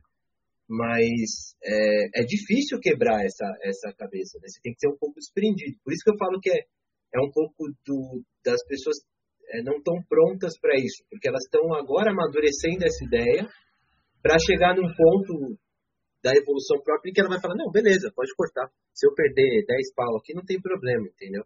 E que às vezes não perde, porque também tem um mercado de altíssimo luxo para isso aí que tá, tá, absurdo, né? As pessoas estão conseguindo vender motos customizadas com valor bem alto. Uhum. Cara, é que o negócio de customizar é, é sempre aquilo, né? Você vai deixar com a sua cara. Se se a sua cara também agrada a outra pessoa, daí é que é, deu o match aí, né? Esse Mas é ponto, não, né? Não é, não é sempre o que faz, né? É, você cai, é você tem alguns, tem alguns, tem alguns, uhum. acho que, que cenários ali que são, são comuns para uma gama de pessoas, vai. Uhum. Porque você pega, você pega o cenário da customização, vou falar o americano que é o que eu conheci mais, por exemplo. Você pegava o American Chopper, muitas vezes os caras faziam as motos sem ter o cliente e depois vendia, assim. O Shibuya faz isso daí com algumas motos dele também. Mas muitas vezes o cara faz a moto e daí acha alguém que quer comprar aquela moto porque Mas a assinatura pegar... do cara já chegou num nível, essas coisas assim também. Mas, você pegar, mas é muito louco, se você pegar esse cara, esse mesmo exemplo que você está dando, eu acompanhei, eu gostava de ver e tal. No começo, ele personalizava. Uhum. Depois, para ele bancar tudo que ele construiu, ele teve que criar linha de produção. Sim, sim, sim. Linha de produção personalizada. E aí não deu certo. Uhum. E aí o uhum. filho foi lá para seguir outra vida, para fazer outras coisas, porque o filho ficou com o intrínseco de vou continuar customizando as coisas uhum. e o cara que seja algo continue sendo exclusivo. Né? Eu acho legal pra caralho isso. Uhum. De verdade. Sim. O, o, que eu, só o que eu entendo é que assim, o perfil do brasileiro, por, é, por que, que não explode isso de uma forma é, escalável, vamos dizer assim? Né? Tipo, tem a, tem a cultura, tem o nicho, a gente sabe que tem lá no, a galera que faz e tal porque o que eu acho que não explode no Brasil é que o brasileiro, ele, cara, ele quer uma coisa hoje, mas ele quer vender e ter outra, e aí o cara tem medo uhum. de fazer um negócio. Por isso que quando você falou do, do, do, da classe de cara com grana, é aquele cara que vai ter, vai curtir, vai deixar lá, não vai vender, foda-se, deixa tacar fogo, vai ficar é. a vida inteira aí. Ele tá um pouco se lixando, né? E aí a gente vai para um público de moto que é mainstream ali. O cara, tipo, ele tem, mas ele fica. A primeira coisa que se a mulher apertar, ele vende né? Você pensar, é. difícil são os caras que se apertam a condição, se a situação financeira do cara aperta, ele não vai falar assim, ah, eu vou vender o carro. Não vai, vai a moto. Eu acho que é muito, é muito de, de, de pessoa para pessoa. É Sim. quase igual uma tatuagem, sabe? É uma coisa que você talvez demore para fazer, mas quando você fazer, você está realmente decidido que você quer fazer aquilo. Uhum. Porque Legal. aquilo representa você, aquilo é um movimento que é seu, Legal. entendeu? Então eu acho que a customização, ela, ela é isso. São pessoas e pessoas, é igual o lance do empreendedorismo. Para algumas pessoas a faz o tudo ou nada, e para outras pessoas volta ali e continua naquele, naquele cenário. A customização é a mesma coisa, ela não é necessariamente para todo mundo, né? A gente não tem que empurrar isso é, para todas as pessoas, tipo, ah, você tem que ter o seu produto personalizado. Mas se você tem um pouco dessa veia e gosta, é, você tem que ir atrás sim e ter sua moto customizada, independente ou não se Pergunta. ela é um stage é, que dê para reverter ou se ela é algo definitivo, né? Vou fazer uma pergunta para você então, diante disso que você está falando, que é o que vem na minha cabeça. É, o teu cliente ele te procura, tipo, ele vai atrás de você porque ele quer a tua personalização, ou você precisa fazer um trabalho de divulgação para achar esse cara que está escondido e trazer essa nova. aflorar esse lado do cara de, tipo, quero customizar? É, ó, tem dois pontos. Primeiro, quando o cara chega para você, ele não sabe qual é o problema dele, a dor, né? Você tem que vender um, você tem que vender um produto para ele e às vezes você é parte meio que da, da, psicologia de entender qual que é realmente a dor dele, o que, que ele quer ali. Se é uma moto customizada, se é realmente só trocar algumas coisas, se ele só quer dar um lance personalizado ali na moto, a gente tem que trabalhar isso. Agora tem dos dois lados, tem gente que chega pra gente e fala, cara, vi suas, suas motos, eu gostei, quero ir fazer uma peça com você, quero fazer, quero pintar, quero customizar. Assim como tem os marketing que a gente faz que divulga isso, vai nos eventos, começa a trabalhar e chega lá a gente começa a trocar uma ideia, entender a moto do cara e fala, cara, dá para fazer uma peça aqui legal, dá pra gente mudar isso assim assado e, e o cara acaba virando cliente também. Acho que tem dos dois, tem dos dois jeitos, assim, o modo disso chegar pra gente lá. É que vi vários. E, cara, mas é. É engraçado, né? Porque. Isso daí que você falou, muitas vezes as pessoas nem sabem, não tem muito definido o que elas querem, né? Não. É... É, não. Isso, é isso, isso daí acontece muito. Você meio que tem que criar o negócio e criar a vontade ali para a pessoa do, de, de vender ela naquele projeto, né? É a, é a mesma coisa de um projeto de arquitetura, por exemplo. Às vezes a pessoa uhum. tem uma ideia de construir uma casa ela te manda três imagens e fala assim, ah, gostei disso. Fala, tá, mas espera um pouquinho, aqui a gente, nessa imagem você tem uma iluminação mais baixa, aqui você tem mais alta, aqui você tem um pé direito alto, aqui é baixo, quer dizer, uma tá pintada de verde e a outra tá branca, o que que você quer? Então, às vezes, a pessoa não sabe o que ela quer, ela tem referências de um detalhe ou outro que ela viu, só que no contexto geral existe um conceito. Eu parto da, da, da, da da customização, assim, onde tem que existir um conceito por trás daquilo tudo, um, um produto final, né? Então uhum. é entender com ele, tá, mas o que, que você quer? Que estilo de moto mais ou menos você quer? Dá para misturar um pouco essa com essa? Vamos trabalhar essa cor que combina mais com esse conceito? Que moto que aí, mais faz hoje, Vitor? Hoje o que a gente mais faz, eu faço muito mais é Big Trail, né? Eu faço mais motos de, de Dakar, algumas motos esportivas. Eu mexo mais com essa linha hoje. Ah, mas a última, qual foi a, a última full que você fez? Não foi a última full assim que você fez mais pesada inteira? Ela assim foi a do Márcio ou não? Foi, foi a Street Scrambler. É, foi uma Street Scrambler, que o, a, a Forage tem duas Street Scrambler na, na frota aí deles. É, eu, é. lembro disso, você tá falando uma coisa. Uhum. Tinha um cara ali na Vila Madalena, ah. na Travessa dos Pinheiros, que ele tinha uma, uma, uma loja de personalização, que é, só que ele fazia só baixa cilindrada. Eu nem lembro o nome do cara. Tem, é, tem, tem um pessoal que trabalha só com. com que começou uma... né, com o conceito de mobilidade urbana, né? As motos mais menores. Então, na verdade, assim, até, é até interessante o que ele fazia com as motos, porque ele, tipo, ele meio que dava uma cara mais. Pegava, tipo, sei lá, é, Lander 150, 250, ela nessa linha na, da Bros, e o cara desmontava a moto inteira, sobrava quadro e ele refazia a moto praticamente toda. E era muito interessante por conta de, da mobilidade urbana e o cara está se locomovendo com algo diferente, né? É. Um padrão. Sim. E eu lembro, Sim. E, cara, vendeu muito, fez muita. Você vê bastante dessas. Né? É, você tá falando do, do Bendita, né? Do cara da Bendita Máquina, né?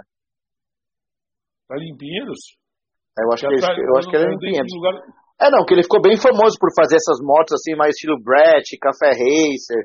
Bem nesse estilo, assim, montava a moto ele, toda. Ele, eu acho é. que foi super, super bacana, porque ele entrou numa fatia do mercado que a gente não tinha customização, criando uma moto que era realmente urbana, e, e assim, customizações bacanas de serem feitas. Assim, sim, né? sim. Motos bem, bem bonitas, assim. Eu acho que foi bem legal. Olha, sem, sem spoiler aí, mas tem uma, tem uma que tá, tá aí na, na, na arte que vai ser feita no estilo, assim, também. Tem, uma pequenininha lá. Uma pequena, uma intruderzinha, intruderzinha 125. É. Tem um tema já. Cara, esse cara mesmo, esse cara mesmo, essas motinhas uhum. aqui mesmo. É, não. É que a gente comprou uma intruderzinha pra fazer nesse estilo aqui, ele vai fazer também. É, então, só, é, a gente vai fazer esperando esse negócio. Depois vocês contam qual que era essa ideia de vocês aí. Tá, é boa. Vai sair coisa legal ali. Eu tô olhando os caras aqui, eu tô parando aqui, eu tô olhando os caras. Será esse cara mesmo? É esse Não, bendita, bendita máquina é clássico, cara. Bendita máquina é, é clássico. Cara, tem, tem vários. É, é, um cara famoso, assim, né, no meio, né? Tem vários outros que fizeram motos, assim, também. A gente tem uhum. várias oficinas que fizeram motos nessa, nessa mesma. Eu acho que as motos de baixa cilindrada, elas, meu, são muito customizadas por aí. Uhum. Tem bastante coisa aí feita. É que pega uma, pega uma pegada meio oriental, assim, que fez muito isso daí nos, nos países também. que tem muita motinho, né? Daí também. pega também e dá uma misturada Paulo, nossa assim também. Um, São Paulo tem um então, mercado gigantesco para isso hoje. Sim, né, sim. É, esse é, esse é um mercado de mercado gigante para nós. Por exemplo, pegar o mercado de scooter, por exemplo, que os caras estão hoje, tem muito scooter aí sim. que está indo trânsito, casa, casa, é, casa, trabalho, trabalho, casa, que a maioria dos executivos tem muito cara com grana para fazer um negócio desse. De repente uhum. o cara mete uma customização sim. dessa, fica legal, cara. Cara, mas eu acho que o negócio de customização, não sei se o Gui tem a mesma impressão, eu acho que aos pouquinhos está crescendo cada vez mais, assim, que tipo, ó, principalmente esse negócio do cara querer deixar um negócio com a cara dele, assim. Sei lá, eu vou falar pra você, tipo, você tá falando que o Gui tá falando que faz Big Trail, né? Mas talvez a cultura do brasileiro seja essa da cultura da baixa cilindrada para uso urbano, né? Uhum. Porque se o cara não cara ah, faz assim, tem para tem todos os lados assim. Eu acho que a gente tem um mercado muito grande com baixa cilindrada. E claro que você customizar uma moto de baixa cilindrada você consegue ter um valor mais baixo agregado vai. Você consegue facilitar a entrada do cara no meio da customização. É então esse é um baita baita um, um, um canal assim para ser para ser para ser trabalhado. Fora que existe toda uma questão cultural nossa, eu até falei de, de a gente estava comentando de periferia e tal, existe todo um movimento de customização dentro da periferia, sabe? Um customização que é, que é super plausível, coisas boas vindo de lá. Então vale a pena a gente olhar para esse mercado, sim. Agora tem, tem para todo mundo, cara. Tem coisa de alta cilindrada, você tem motos customizadas que valem uma baita grana, coisa feita do zero, sabe? Então tem para todo mundo nesse mercado.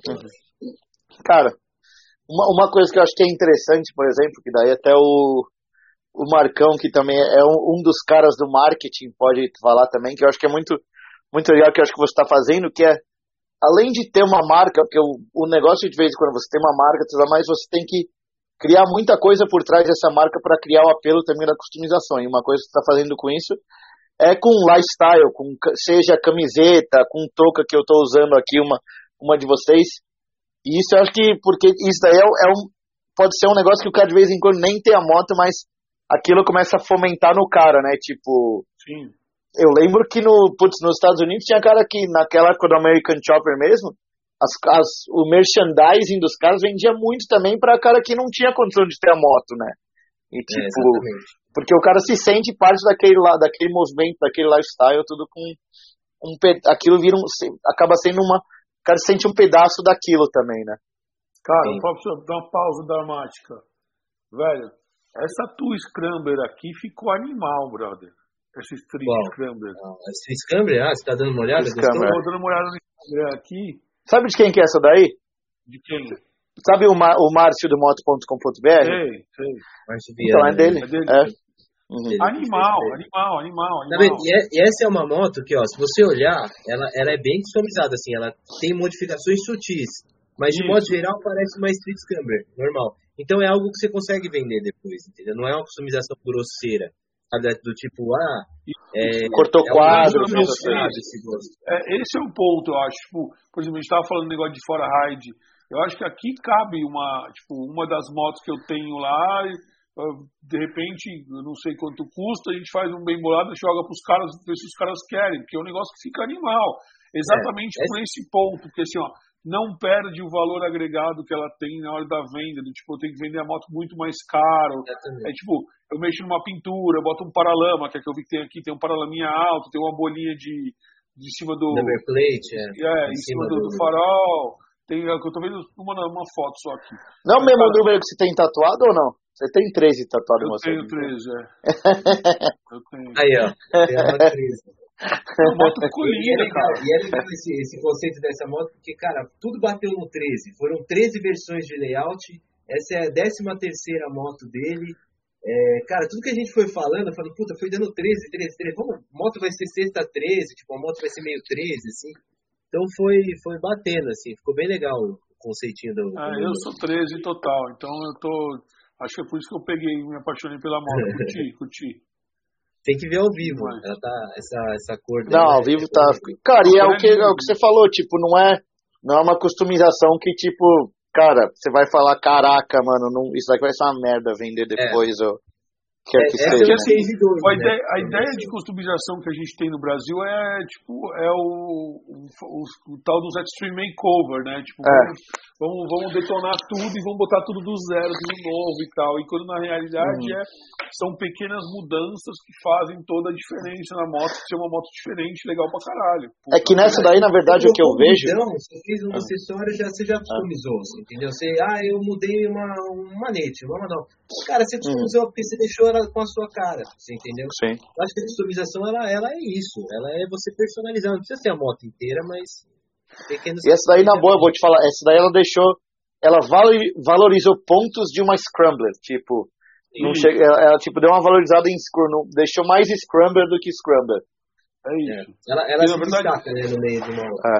Se a gente pegar as duas que a gente tem lá, que é uma verde e uma, uma vermelha, elas são motos relativamente simples. A Sim. galera curte, mas curte porque é uma moto totalmente street mesmo, assim, pro dia a dia e tal, não sei o quê. Mas é uma moto que o cara vai pegar, fazer uma viagem e ela vai fazer um impacto foda, assim, tipo, puta, ó, porrada, cara, animal, chegou uma moto diferente. É, eu acho que esse é o ponto, talvez o ponto de entendimento de que nível de customização a gente tem que ter no Brasil, né? Tipo, que é uma pintura, uh, o que tem, a gente tem acompanhado muito é, as, as, as, por conta das rockets que a gente tem, o mercado de rockets tem sido muito customizado, né? É. Mas a maioria é tudo pintura, né? De rocket. Só pintura. Só, só pintura. pintura. Só pintura. Ninguém se arrisca além das pinturas. É.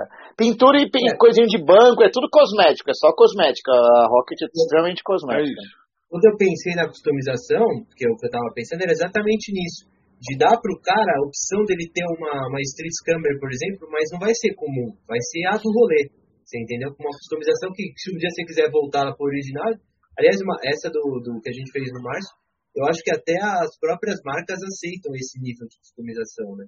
Esse é nosso Sim. stage 2, tá? A gente fez algumas pecinhas para ela. não tem modificação elétrica, por exemplo, nessa daí, né? não, né? Essa daí é só não. modificação estética. É. Esse é um kit, cara. Esse é kit, isso é kit montado para concessionária vender na hora que vende a moto, velho. Exatamente. Consegue vender isso um, um kit desse. O Shibuya faz um pouco disso. Tem alguns customizadores de, de, voltados para as marcas que já tem algumas versões assim. Trocam algumas peças e, e revendem assim. Cara, achei animal, parabéns. Puta que pariu, velho. Não, mas é, teu, Insta a é cor fudido, dessa, é, a cor dessa daí ficou, teu Instagram, ficou Teu Instagram tem um nível altíssimo é. de, de qualidade, parabéns. Valeu. Cara, valeu. dá uma olhadinha numa foto aí com um cara de toquinha, o cara é, o cara é bonito, cara. Não é você não, né? aí. Não, cara, é foda. Não, com a camiseta, com a camiseta, tá com a camiseta, não tá de toquinha, não. Mas, mas justo, e, e, é foda, porque assim, no final das contas, o que tá falando agora, toquinha, camiseta, isso faz toda a diferença também na sua, na sua divulgação, né? Porque o cara é, é, tem todo é um, contexto suporte, geral. É, é um suporte que tem por trás da. Quando eu, quando eu montei a marca, a nossa ideia era fazer uma, uma empresa, uma marca de lifestyle que fosse realmente real. A gente não é fake. As pessoas que produzem isso são as pessoas que mexem nas motos. Então, é, é muito é muito vestir a camisa do negócio, assim, da parte dessa cena toda que está acontecendo, né? Porque tem muita, eu vejo que tem muita marca que é, é meio fake, pega uma moto customizada de alguma empresa, ou pega, sabe, pessoas que às vezes nem andam de moto, mas tem toda aquela persona da moto, a gente não, a gente é uma marca que sempre apoiou e sempre viveu disso. Então eu acho que isso é legal de trazer para os produtos, né? E isso eu acho que gera uma identidade, né, para as pessoas, né? O mercado que, puta, eu não sei se você trabalha ou não, mas que eu acho que diante do que eu estou vendo aqui é fudido é o que, o que o Gui está trabalhando, hein, com os caras de flat track. é, ele fica, ele fica tentando, ele fica tentando me convencer a, a fazer umas motos de flash track. Toda semana manda mensagenzinha assim, ah, vamos fazer um negocinho assim, vamos fazer um negocinho assim. Cara, tem tudo a ver, velho, tudo a ver. Tudo a ver. Tem tudo a ver. Quer Real, me quebrar né? isso sim, quer me quebrar. Quebrar cara. nada, mano. Você tá treinando agora, você vai virar monstrão daqui a é. pouco. Ó, ó, caraca, ó. Vixe. É, é velho. É, o pai total, velho. Projeto, projeto pra corrida. É. é. Bom, ao mesmo tempo que você vai entrar, vai entrar no ritmo ali da corrida, vai aprender as técnicas, a gente vai fazer uma moto em paralelo. Os dois vão sair juntos pro dia da corrida. Não, vamos fazer. Vamos fazer. o cara quer me comprometer ao vivo aqui, olha só. Ó, ó. Ah, Esse cara, cara eu, vendedor nato, né? Vendedor nato. Eu falo é, com você, tem tudo a ver. O pessoal do, do, de lá de, de, de, de comentem aí, deixa, deixa. Você já virou referência nessa porra, brother. Não, a gente tenta, vamos ver, vamos ver, cara. Eu, eu adoraria, eu adoraria pilotar um negocinho desse aí. Adoraria, sem dúvida. E a que vocês estão fazendo, ela vai ser em que, que estilo? Qual? Pera. Onde a, a vocês do... estão fazendo? A intruderzinha, a intruderzinha. A intruder, ah, ela tem um tema. A gente quer fazer uma proposta bem urbana, assim. Vai ser uma motinha bem limpa. Ela vai ser uma show bike, na verdade, né? Ela vai ser uma motinha que vai chamar bastante atenção. No estilo BMX, assim. É, ela tem um estilo meio BMX, assim. Eu, eu não gosto muito de falar, definir ah. um estilo padrão, porque eu Sim. acho que hoje a gente trabalha um pouco de BMX é tanque, é tanque banco, né? É, a ideia é como se ela fosse uma BMX, é, remetesse a uma bicicleta, né? Então ela vai ser bem limpa, bem leve. Uma... Urbaninha total, assim, Urban Tracker total. projeto? Uhum. Não entendi. Qual o objetivo de vocês fazerem esse projeto? A divulgação? A gente, a gente acho que entrou nessa, nessa, nessa pira, assim, né? A gente tava conversando, gostando de fazer isso, e aí deu essa ideia, falou, cara, Eu falei pra eles, falei, se vocês comprassem uma moto e deixassem eu, eu mexer desse jeito aí? Eles falaram, ah, vamos fazer, vamos.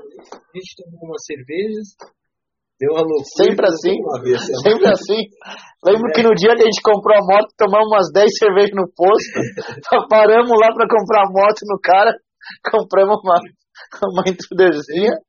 Tava lá é conversando, falando, vamos lá ver essa moto. Vamos, vamos, vamos, lá ver. Tá fazendo nada, tá fazendo nada. É fogo, cara. Ah, legal demais, legal demais, porra. Eu acho, eu acho do caralho, assim. Eu acho esse conceito urbano, esse conceito de moto diferente para você rodar aqui de São Paulo, bate e volta, eu acho do caralho. Eu acho que eu acho que tá crescendo cada vez mais assim, principalmente o você vê o pessoal urbano que quer ter mais o estilinho, em vez de estar só com a motinha dele, ou com a scooter, que quer que seja, assim. Tem muita gente que tá querendo entrar no estilo, cara, e eu cara, acho que, aqui, eu acho que só aqui, cresce. Aqui, eu moro em Dayatuba, né? Assim, aqui funciona muito os, aquelas motos elétricas escrota, nova. Aquelas rodas baixas que custa 15 uhum. pau uma porra daquela. É sabe? Tipo, não tem nada... E não é, não é barato por nenhuma razão, 15 ah, pau é caro é. pra caralho. Isso. Ah, por conta de ser elétrica, por conta de ser baixo uhum. cilindrado, qualquer um anda, não pode usar, não precisa usar capacete e tal, não sei o quê. Então, é um nicho de mercado grande, mas com custo alto também. Né? É. Uhum. E 15 pau você anda de moto boa já. Ô, Marca, mas deixa eu te perguntar, você não acha que daqui a pouco vão, isso daí vão querer regularizar de algum jeito? Porque eu vi cara andando na marginal com isso daí, cara. Cara, hoje, Outro dia, cara. hoje eu saí do restaurante com minha mulher. Eu, eu acho que logo, logo vai morrer os dois, e quando morrer alguém importante, os caras vão dar atenção. Hoje o cara, pra você ter ideia, eu tava saindo aqui na avenida principal de Indaiatuba, do restaurante, do posto, na hora que eu saí, ó, o cara tava com nessa motinho, sem capacete, celularzão na mão, assim, ó. Ah. Quase acertou o carro. Nossa, é. Porque, tipo, o cara acha que tá ali, ah, não, tá tranquilo, é tipo, tô aqui passeando, tô. Não precisa, tô, não precisa de ter uma é. regulamentação nem nada. Eu, eu acho que assim, em breve teremos. Em breve teremos. É, vai ter que ter, né? Vai ter que ter. Em tá breve teremos. Precisa morrer uns 3, 4 aí pra poder. Em Brasil, assim, né? Precisa morrer uns 3, 4, ah. infelizmente, pra gente poder olhar pra alguma coisa nesse sentido, sabe? Cara, mas o cara tava na expressa da marginal com isso daí, cara. Ah, ah tem, eu já vi também. Você não viu? Uma vez rodou um vídeo de um cara com esses. que é uma roda só, né? E ele tava sim, na marginal sim. também. É, tá na, mas ele tava no acostamento, né? Daí ele tava um chão desgraçado, é, mano. E, não, e ele tava, tava bebendo. Cerveja, é, é, tava fazendo graça, fazendo música sem capacete, tomou um chão, quebrou 10 dentes da boca. É. é isso, não tá preparado, o piso não tá preparado, né, pra um negócio desse. Se a gente tira de moto já vem de dificuldade, imagina o cara com um negócio monoroda, andando a 80 por hora na marginal, no acostamento, achando que tá tudo beleza. Uhum. Tipo, é muito louco isso. É, é, independente ou não, esses veículos você tem que respeitar, né? Se você não respeita, é. ele também não vai te respeitar. Ah, tem. Na teoria, a gente tem um, um, uma cultura de, de, que coisas que não são regulamentadas diretamente, a galera dá uma desencanada. É. Você pega ali na, na, pela região da Vila Olímpia, onde a gente tem o escritório e a garagem da Forride, os caras andam de bicicleta como se estivessem passeando no parque. Ah, é, na contramão. E, mal, mal, mal sabe o cara que, tipo, são todos. Uh, bicicletas têm que andar no mesmo sentido da ah. rua. É. Pode, enfim, é isso aí. Calçada, tudo isso que os caras andam, né? Sim. Mas voltando aqui, me ah. fala aí, esse projeto vai sair quando? Não sei. Cara, aí, cara aí, então, aí tá, o que acontece? Não, agora, agora vai dar uma andadinha, porque o que acontece também? Ao, ao mesmo tempo que a gente, a gente vai ter uma customização própria que o Gui vai fazer de quadro, dessas coisas, uma das, uma dos, um dos negócios do projeto também é envolver customizadores até menores focados em alguma coisa. Por exemplo, o cara que fez o tanque é um customizador que é só de tanque, sabe? O cara faz tanque, essas coisas. Então a gente pega, tenta fortalecer aquele cara também. Tem o cara que vai fazer o guidão, que o cara é focado em guidão. Então é uma, é uma collab aí de várias pessoas que estão acontecendo para, no geral, tentar fortalecer um pouco da cena, assim, no geral, entendeu? É, eu acho que a ideia veio também dessa, né? De fortalecer. Uhum. A gente sempre falou, cara, vamos, vamos associar várias pessoas no projeto. Sim. Vamos, vamos, claro, estabelecer um conceito ali da, da, da, da moto como um todo, mas vamos, vamos, vamos associar, vamos, vamos fermentar isso. A nossa ideia não é. é, é acho que, de modo geral, é, é, fazer isso crescer. É fazer a cultura, alimentar essa cultura. Sim. É, porque até a gente está falando de uma moto pequena, essas coisas que não vai ter um valor absurdo depois. Sim. O negócio aqui não é querer, tipo, fazer, putz, vou fazer uma grana com isso daqui, não, não é, é tipo. Cara, é? tem história. É. Eu, falo, eu, falo, que assim, o Gustavo tem uma, tem uma GS 800 que foi a moto dele que originou a Forride. Clássica, né? Clássica. Essa daí, tipo, a gente já falou que se um dia tiver um escritório, ela vai estar, tá, ela vai estar tá num como um ícone da, da, da Forride. Né? Pendurada ali na entrada. É né? isso, é um ícone da Forride. É. Porque ela tem, a moto para 100 mil quilômetros, ele roda, ele fez uma, uma adesivação by Gustavo lá, que ele mandou fazer um e colou na moto para personalizar a moto. Enfim, uns negócios meio malucos, mas eu acho que é emblemático, né? Eu acho que tudo que é emblemático tem que ganhar um destaque. Porque uhum. estou fazendo um negócio para uma cena cultural fodida que tem, teoricamente, tem pouca divulgação né, no meio. Eu que acompanho o meio vejo muito pouco sobre isso. Né? Eu que acompanho, que estou inserido, que mexo, que vejo tudo que envolve. Então, cara, eu vejo muito pouco se falar disso. Né? Uhum. Muito pouco de se falar algo tipo. É, fica naquela história dos, dos caras que já criaram um nome, sabe? Tipo, não que tem mais gente envolvida, mais gente por trás. Uhum. Cara, pô, vou falar pra você, sinceramente. Quando você me falou que você. Eu vi que você fez uma KTM ali animal. Linda também. É, mas, cara, eu vou falar pra você, pra mim você mexe com custom. Porque a customização está baseada na custom, de verdade. Sim, sim. Uhum. De verdade. E eu sou de uma época, uhum. pra vocês terem ideia, que talvez vocês tá, são mais jovens que eu, mas acho que vocês já estavam mexendo com moto, que a, a onda, a onda no São, em São Paulo era transformar as Falcons em hipermotard. Não sei se vocês uhum. pegaram essa onda aí de Sim, hipermotard. Uma roda menor, né? Um perfil mais é, baixo. Não, não, era só, só o perfil da roda que mudava, mudava uhum. a moto inteira como um todo, né? Porque tinha as hipermotards eram legais pra caramba e tal, não sei o quê. E tinha, vira e mexe, cara, você montava. Ah. Montei. Eu cheguei a ver um brother que montou uma DR800 de hipermotard.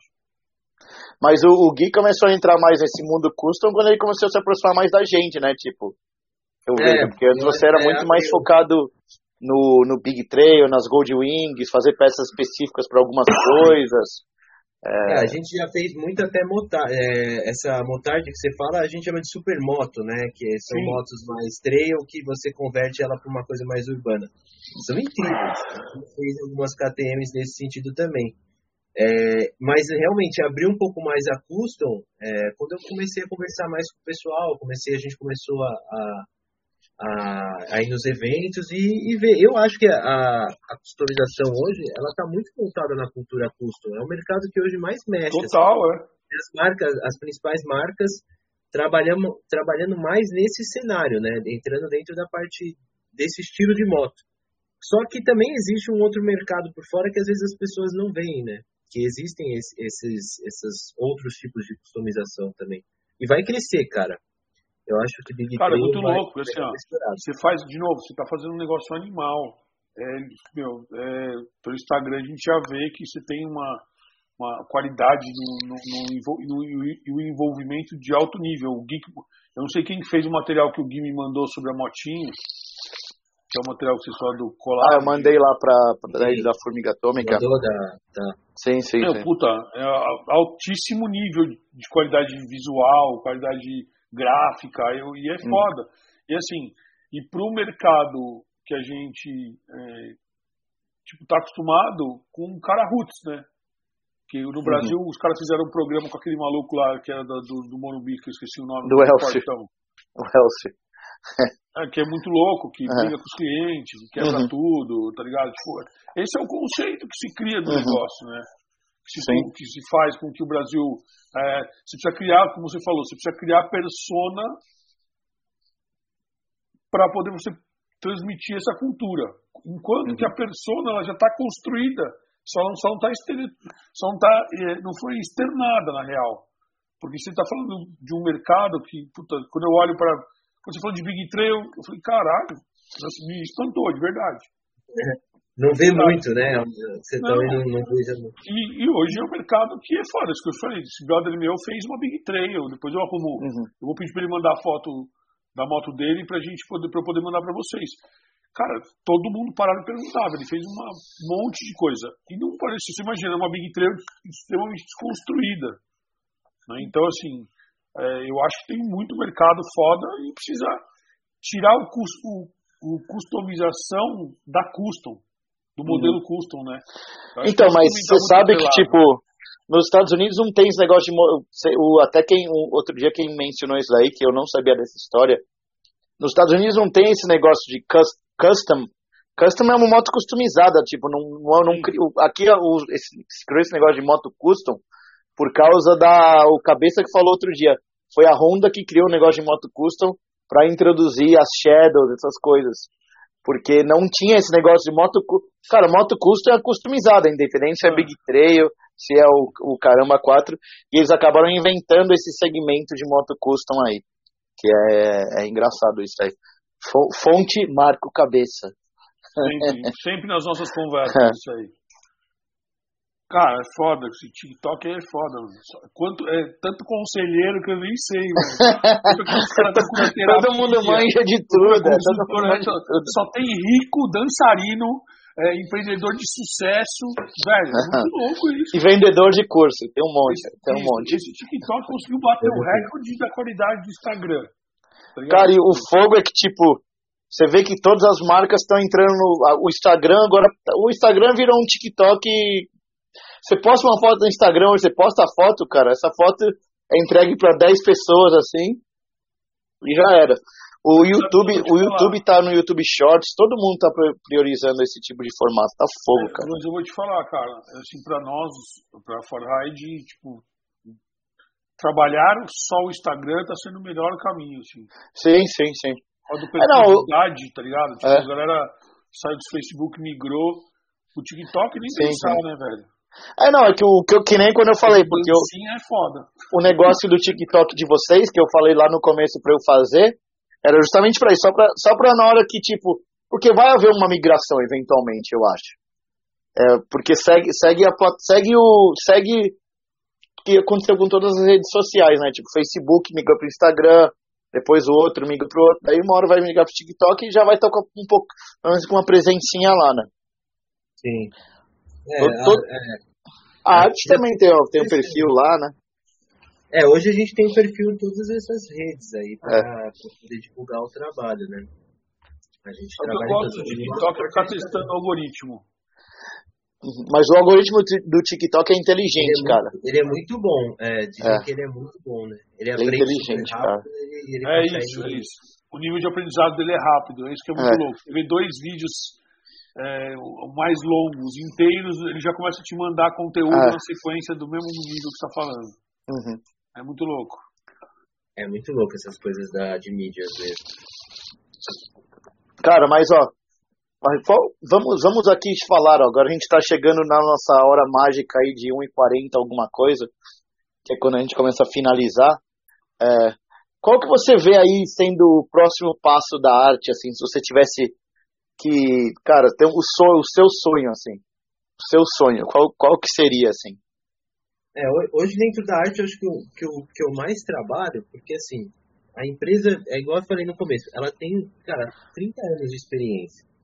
Uhum. A, gente, a gente hoje tem maquinário e tem produção para bater de frente com qualquer empresa de customização hoje. A gente consegue fazer isso, eu não tenho medo nenhum de, de fazer, sabe? A gente tem, uhum. tem gente que sabe fazer, é, tem poder de fogo para brigar. O nosso maior a dificuldade agora é realmente entrar no mercado, é toda essa parte de divulgação, né, de, de criar, de consolidar a marca, porque é, eu realmente decidi, a, a, a, firma ela parou um pouco, meu pai já está querendo parar um pouco com essa coisa da, da, dos projetos que a gente tem lá, e eu estou largando tudo para tocar isso. Então, assim, hoje eu estou começando a viver disso.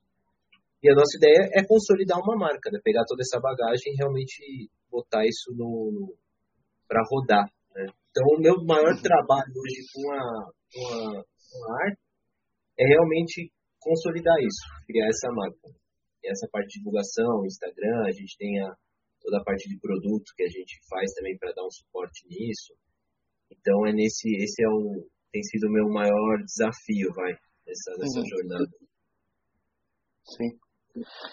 E cara, se você tivesse que parar assim para pensar, não nem para pensar, mas lá, lá atrás quando você começou, você como, quando você começou a fazer antes de arquitetura, tudo isso daí, é, qual, qual seria tipo um conselho que você daria para você mesmo lá atrás assim? não seja empreendedor? Vai estudar para concurso, alguma coisa assim. Para com essas palhaçadas aí. Vai no tradicional, vai no tradicional que é mais fácil. ah, cara, cara eu, hoje, hoje eu sou muito feliz com o que eu faço. Eu acho que existe, a gente brinca de ser difícil, é. A uhum. gente tem que aprender N coisas que a gente não sabe, e muito rápido. A gente tem que ser muito dinâmico para aprender as coisas.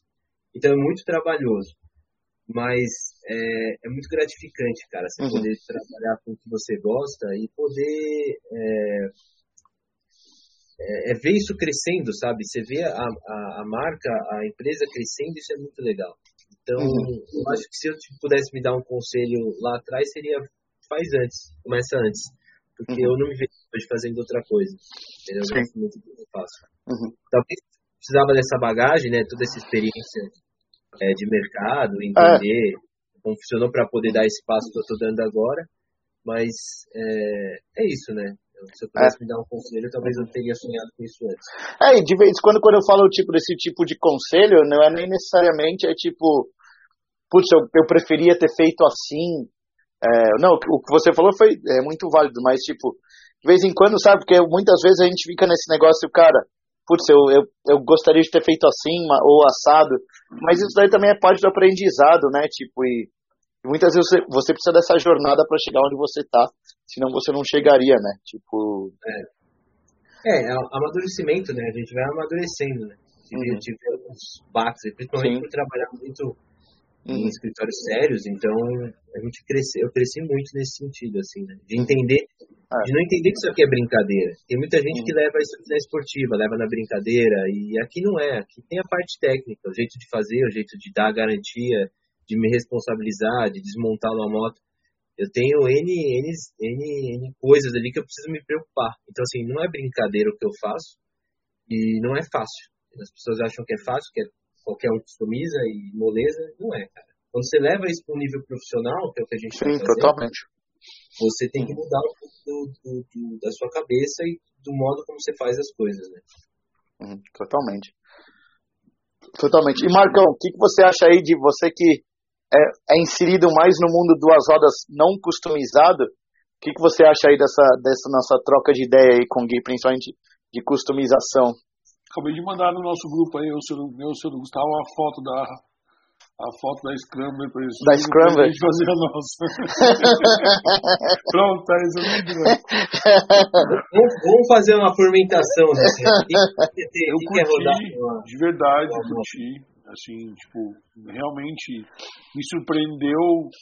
É, eu gosto, às vezes, eu até peço para me passar o perfil da galera é, pra, só para eu ter um norte, mas eu gosto de ser superficial porque eu gosto de descobrir conforme a gente vai conversando que é o barato uhum. dessa história, né? E Sim. eu me surpreendi com a história de estar tá customizando, do seu foco não, não tá no mundo é, custom, digamos. É, vamos dizer assim, uhum. o custom implementado no Brasil.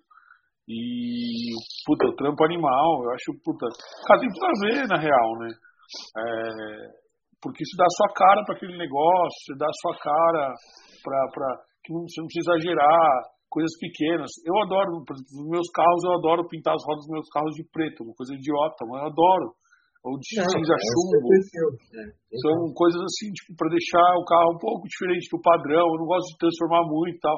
Então, entender que tem esses níveis, como você falou, no primeiro nível, que é só uma peça ou outra, é, é bom pra caramba, porque eu acho que também falta, é, como eu te falei de Forehide, falta um pouco esclarecer sobre o mundo para novas pessoas. E quem compra, já compra. Né? Quem compra, quem conhece, o que o cara vai fazer? Agora, e o cara que não conhece, como que a gente chega nele?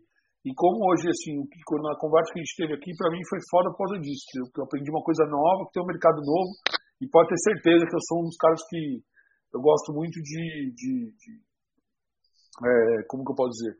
Eu gosto muito de, de, juntar coisas e divulgar coisas, né? E eu tenho feito isso com, aqui com, com, junto com o Gui. E depois eu quero uma oportunidade contigo aí de pegar a moto do Márcio e fazer um trabalho dentro da Forhide para a gente poder ver se a gente consegue fazer esse, esse movimento aí Por isso que eu te falei, quando a gente conversou no off aqui, que eu te falei, puta, monta quatro caras na sua moto, pra gente poder ter a moto.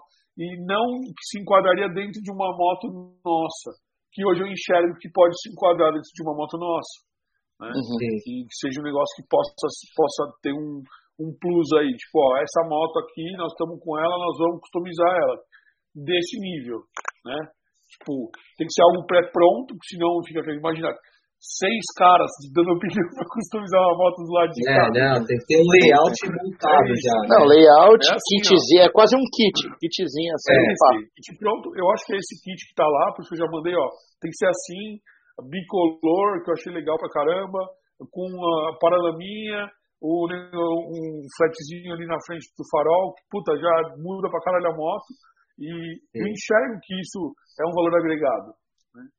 Porque vender valor agregado é muito difícil no Brasil, mas eu enxergo, eu gosto de é, vender esse valor agregado. Curti demais, Gui. Valeu, puta, experiência animal. Parabéns, sucesso pra caralho. Conta com a gente se você precisar. É, obrigado pelo seu tempo aí. Uh, e empre ser empreendedor é foda mesmo. Principalmente no mundo é de moto. Onde as pessoas. É. eu sempre. A gente sempre brinca, o Gustavo, que é uma frase que a gente usa, que é o seguinte: trabalhe com o que você gosta, que daqui a pouco você não vai, vai, você não vai mais gostar do que você gosta. Né? O trabalho, você, você nunca mais você nunca vai mais gostar é, daquilo, né? É isso, é isso. Você nunca vai mais gostar daquilo. Então, é, mas o empreender já é difícil no Brasil e no mundo de moto é mais difícil ainda porque as pessoas é, se acotovelam é, e, e não só por uma disputa de mercado, mas para deslealdade, tipo, eu sou melhor que você e você é zoado, em vez de cada um procurar o seu caminho. Então, tipo, o fato de você estar tá procurando o caminho é animal, eu acho do caralho. O fato de você ter juntado com o Foster para fazer a motinha com esse conceito também acho do caralho. Que é para divulgar e que é para fomentar.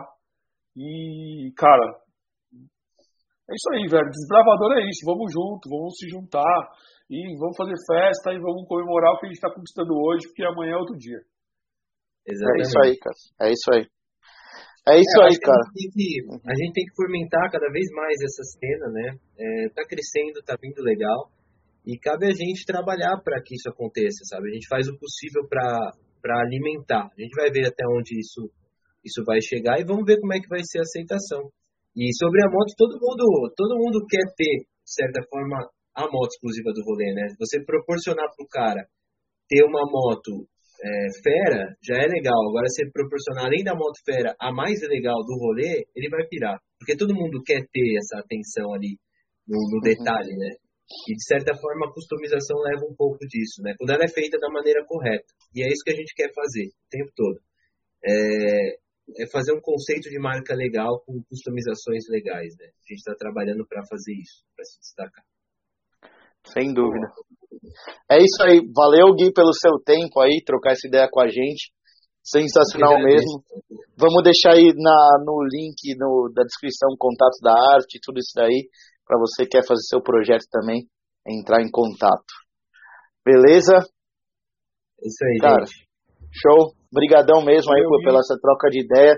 Como sempre, fica ligado aí que em breve a gente vai começar a soltar os cortes. É aqui per, é pertinho de casa, aqui, é pertinho de onde eu moro. É, aqui. vem, vem, vem tomar um café, vem tomar é. um café. É, vamos lá. sexta-feira, hein? Cola aí, cola aí, Quintona, Quintona, você vai ficar aí ou você vai voltar? Não, vou ficar aí. Vou ficar aí. Pô, cola, cola aqui, cola aqui, amanhã a gente troca ideia. Amanhã eu vou fazer os corres de Forhide, quando tiver de boa, eu dou um toque. Show de bola. Fechou. Valeu, pessoal. Falou, em breve tem mais novidade aí. Valeu, galera. Até a próxima. Show. Tchau, tchau.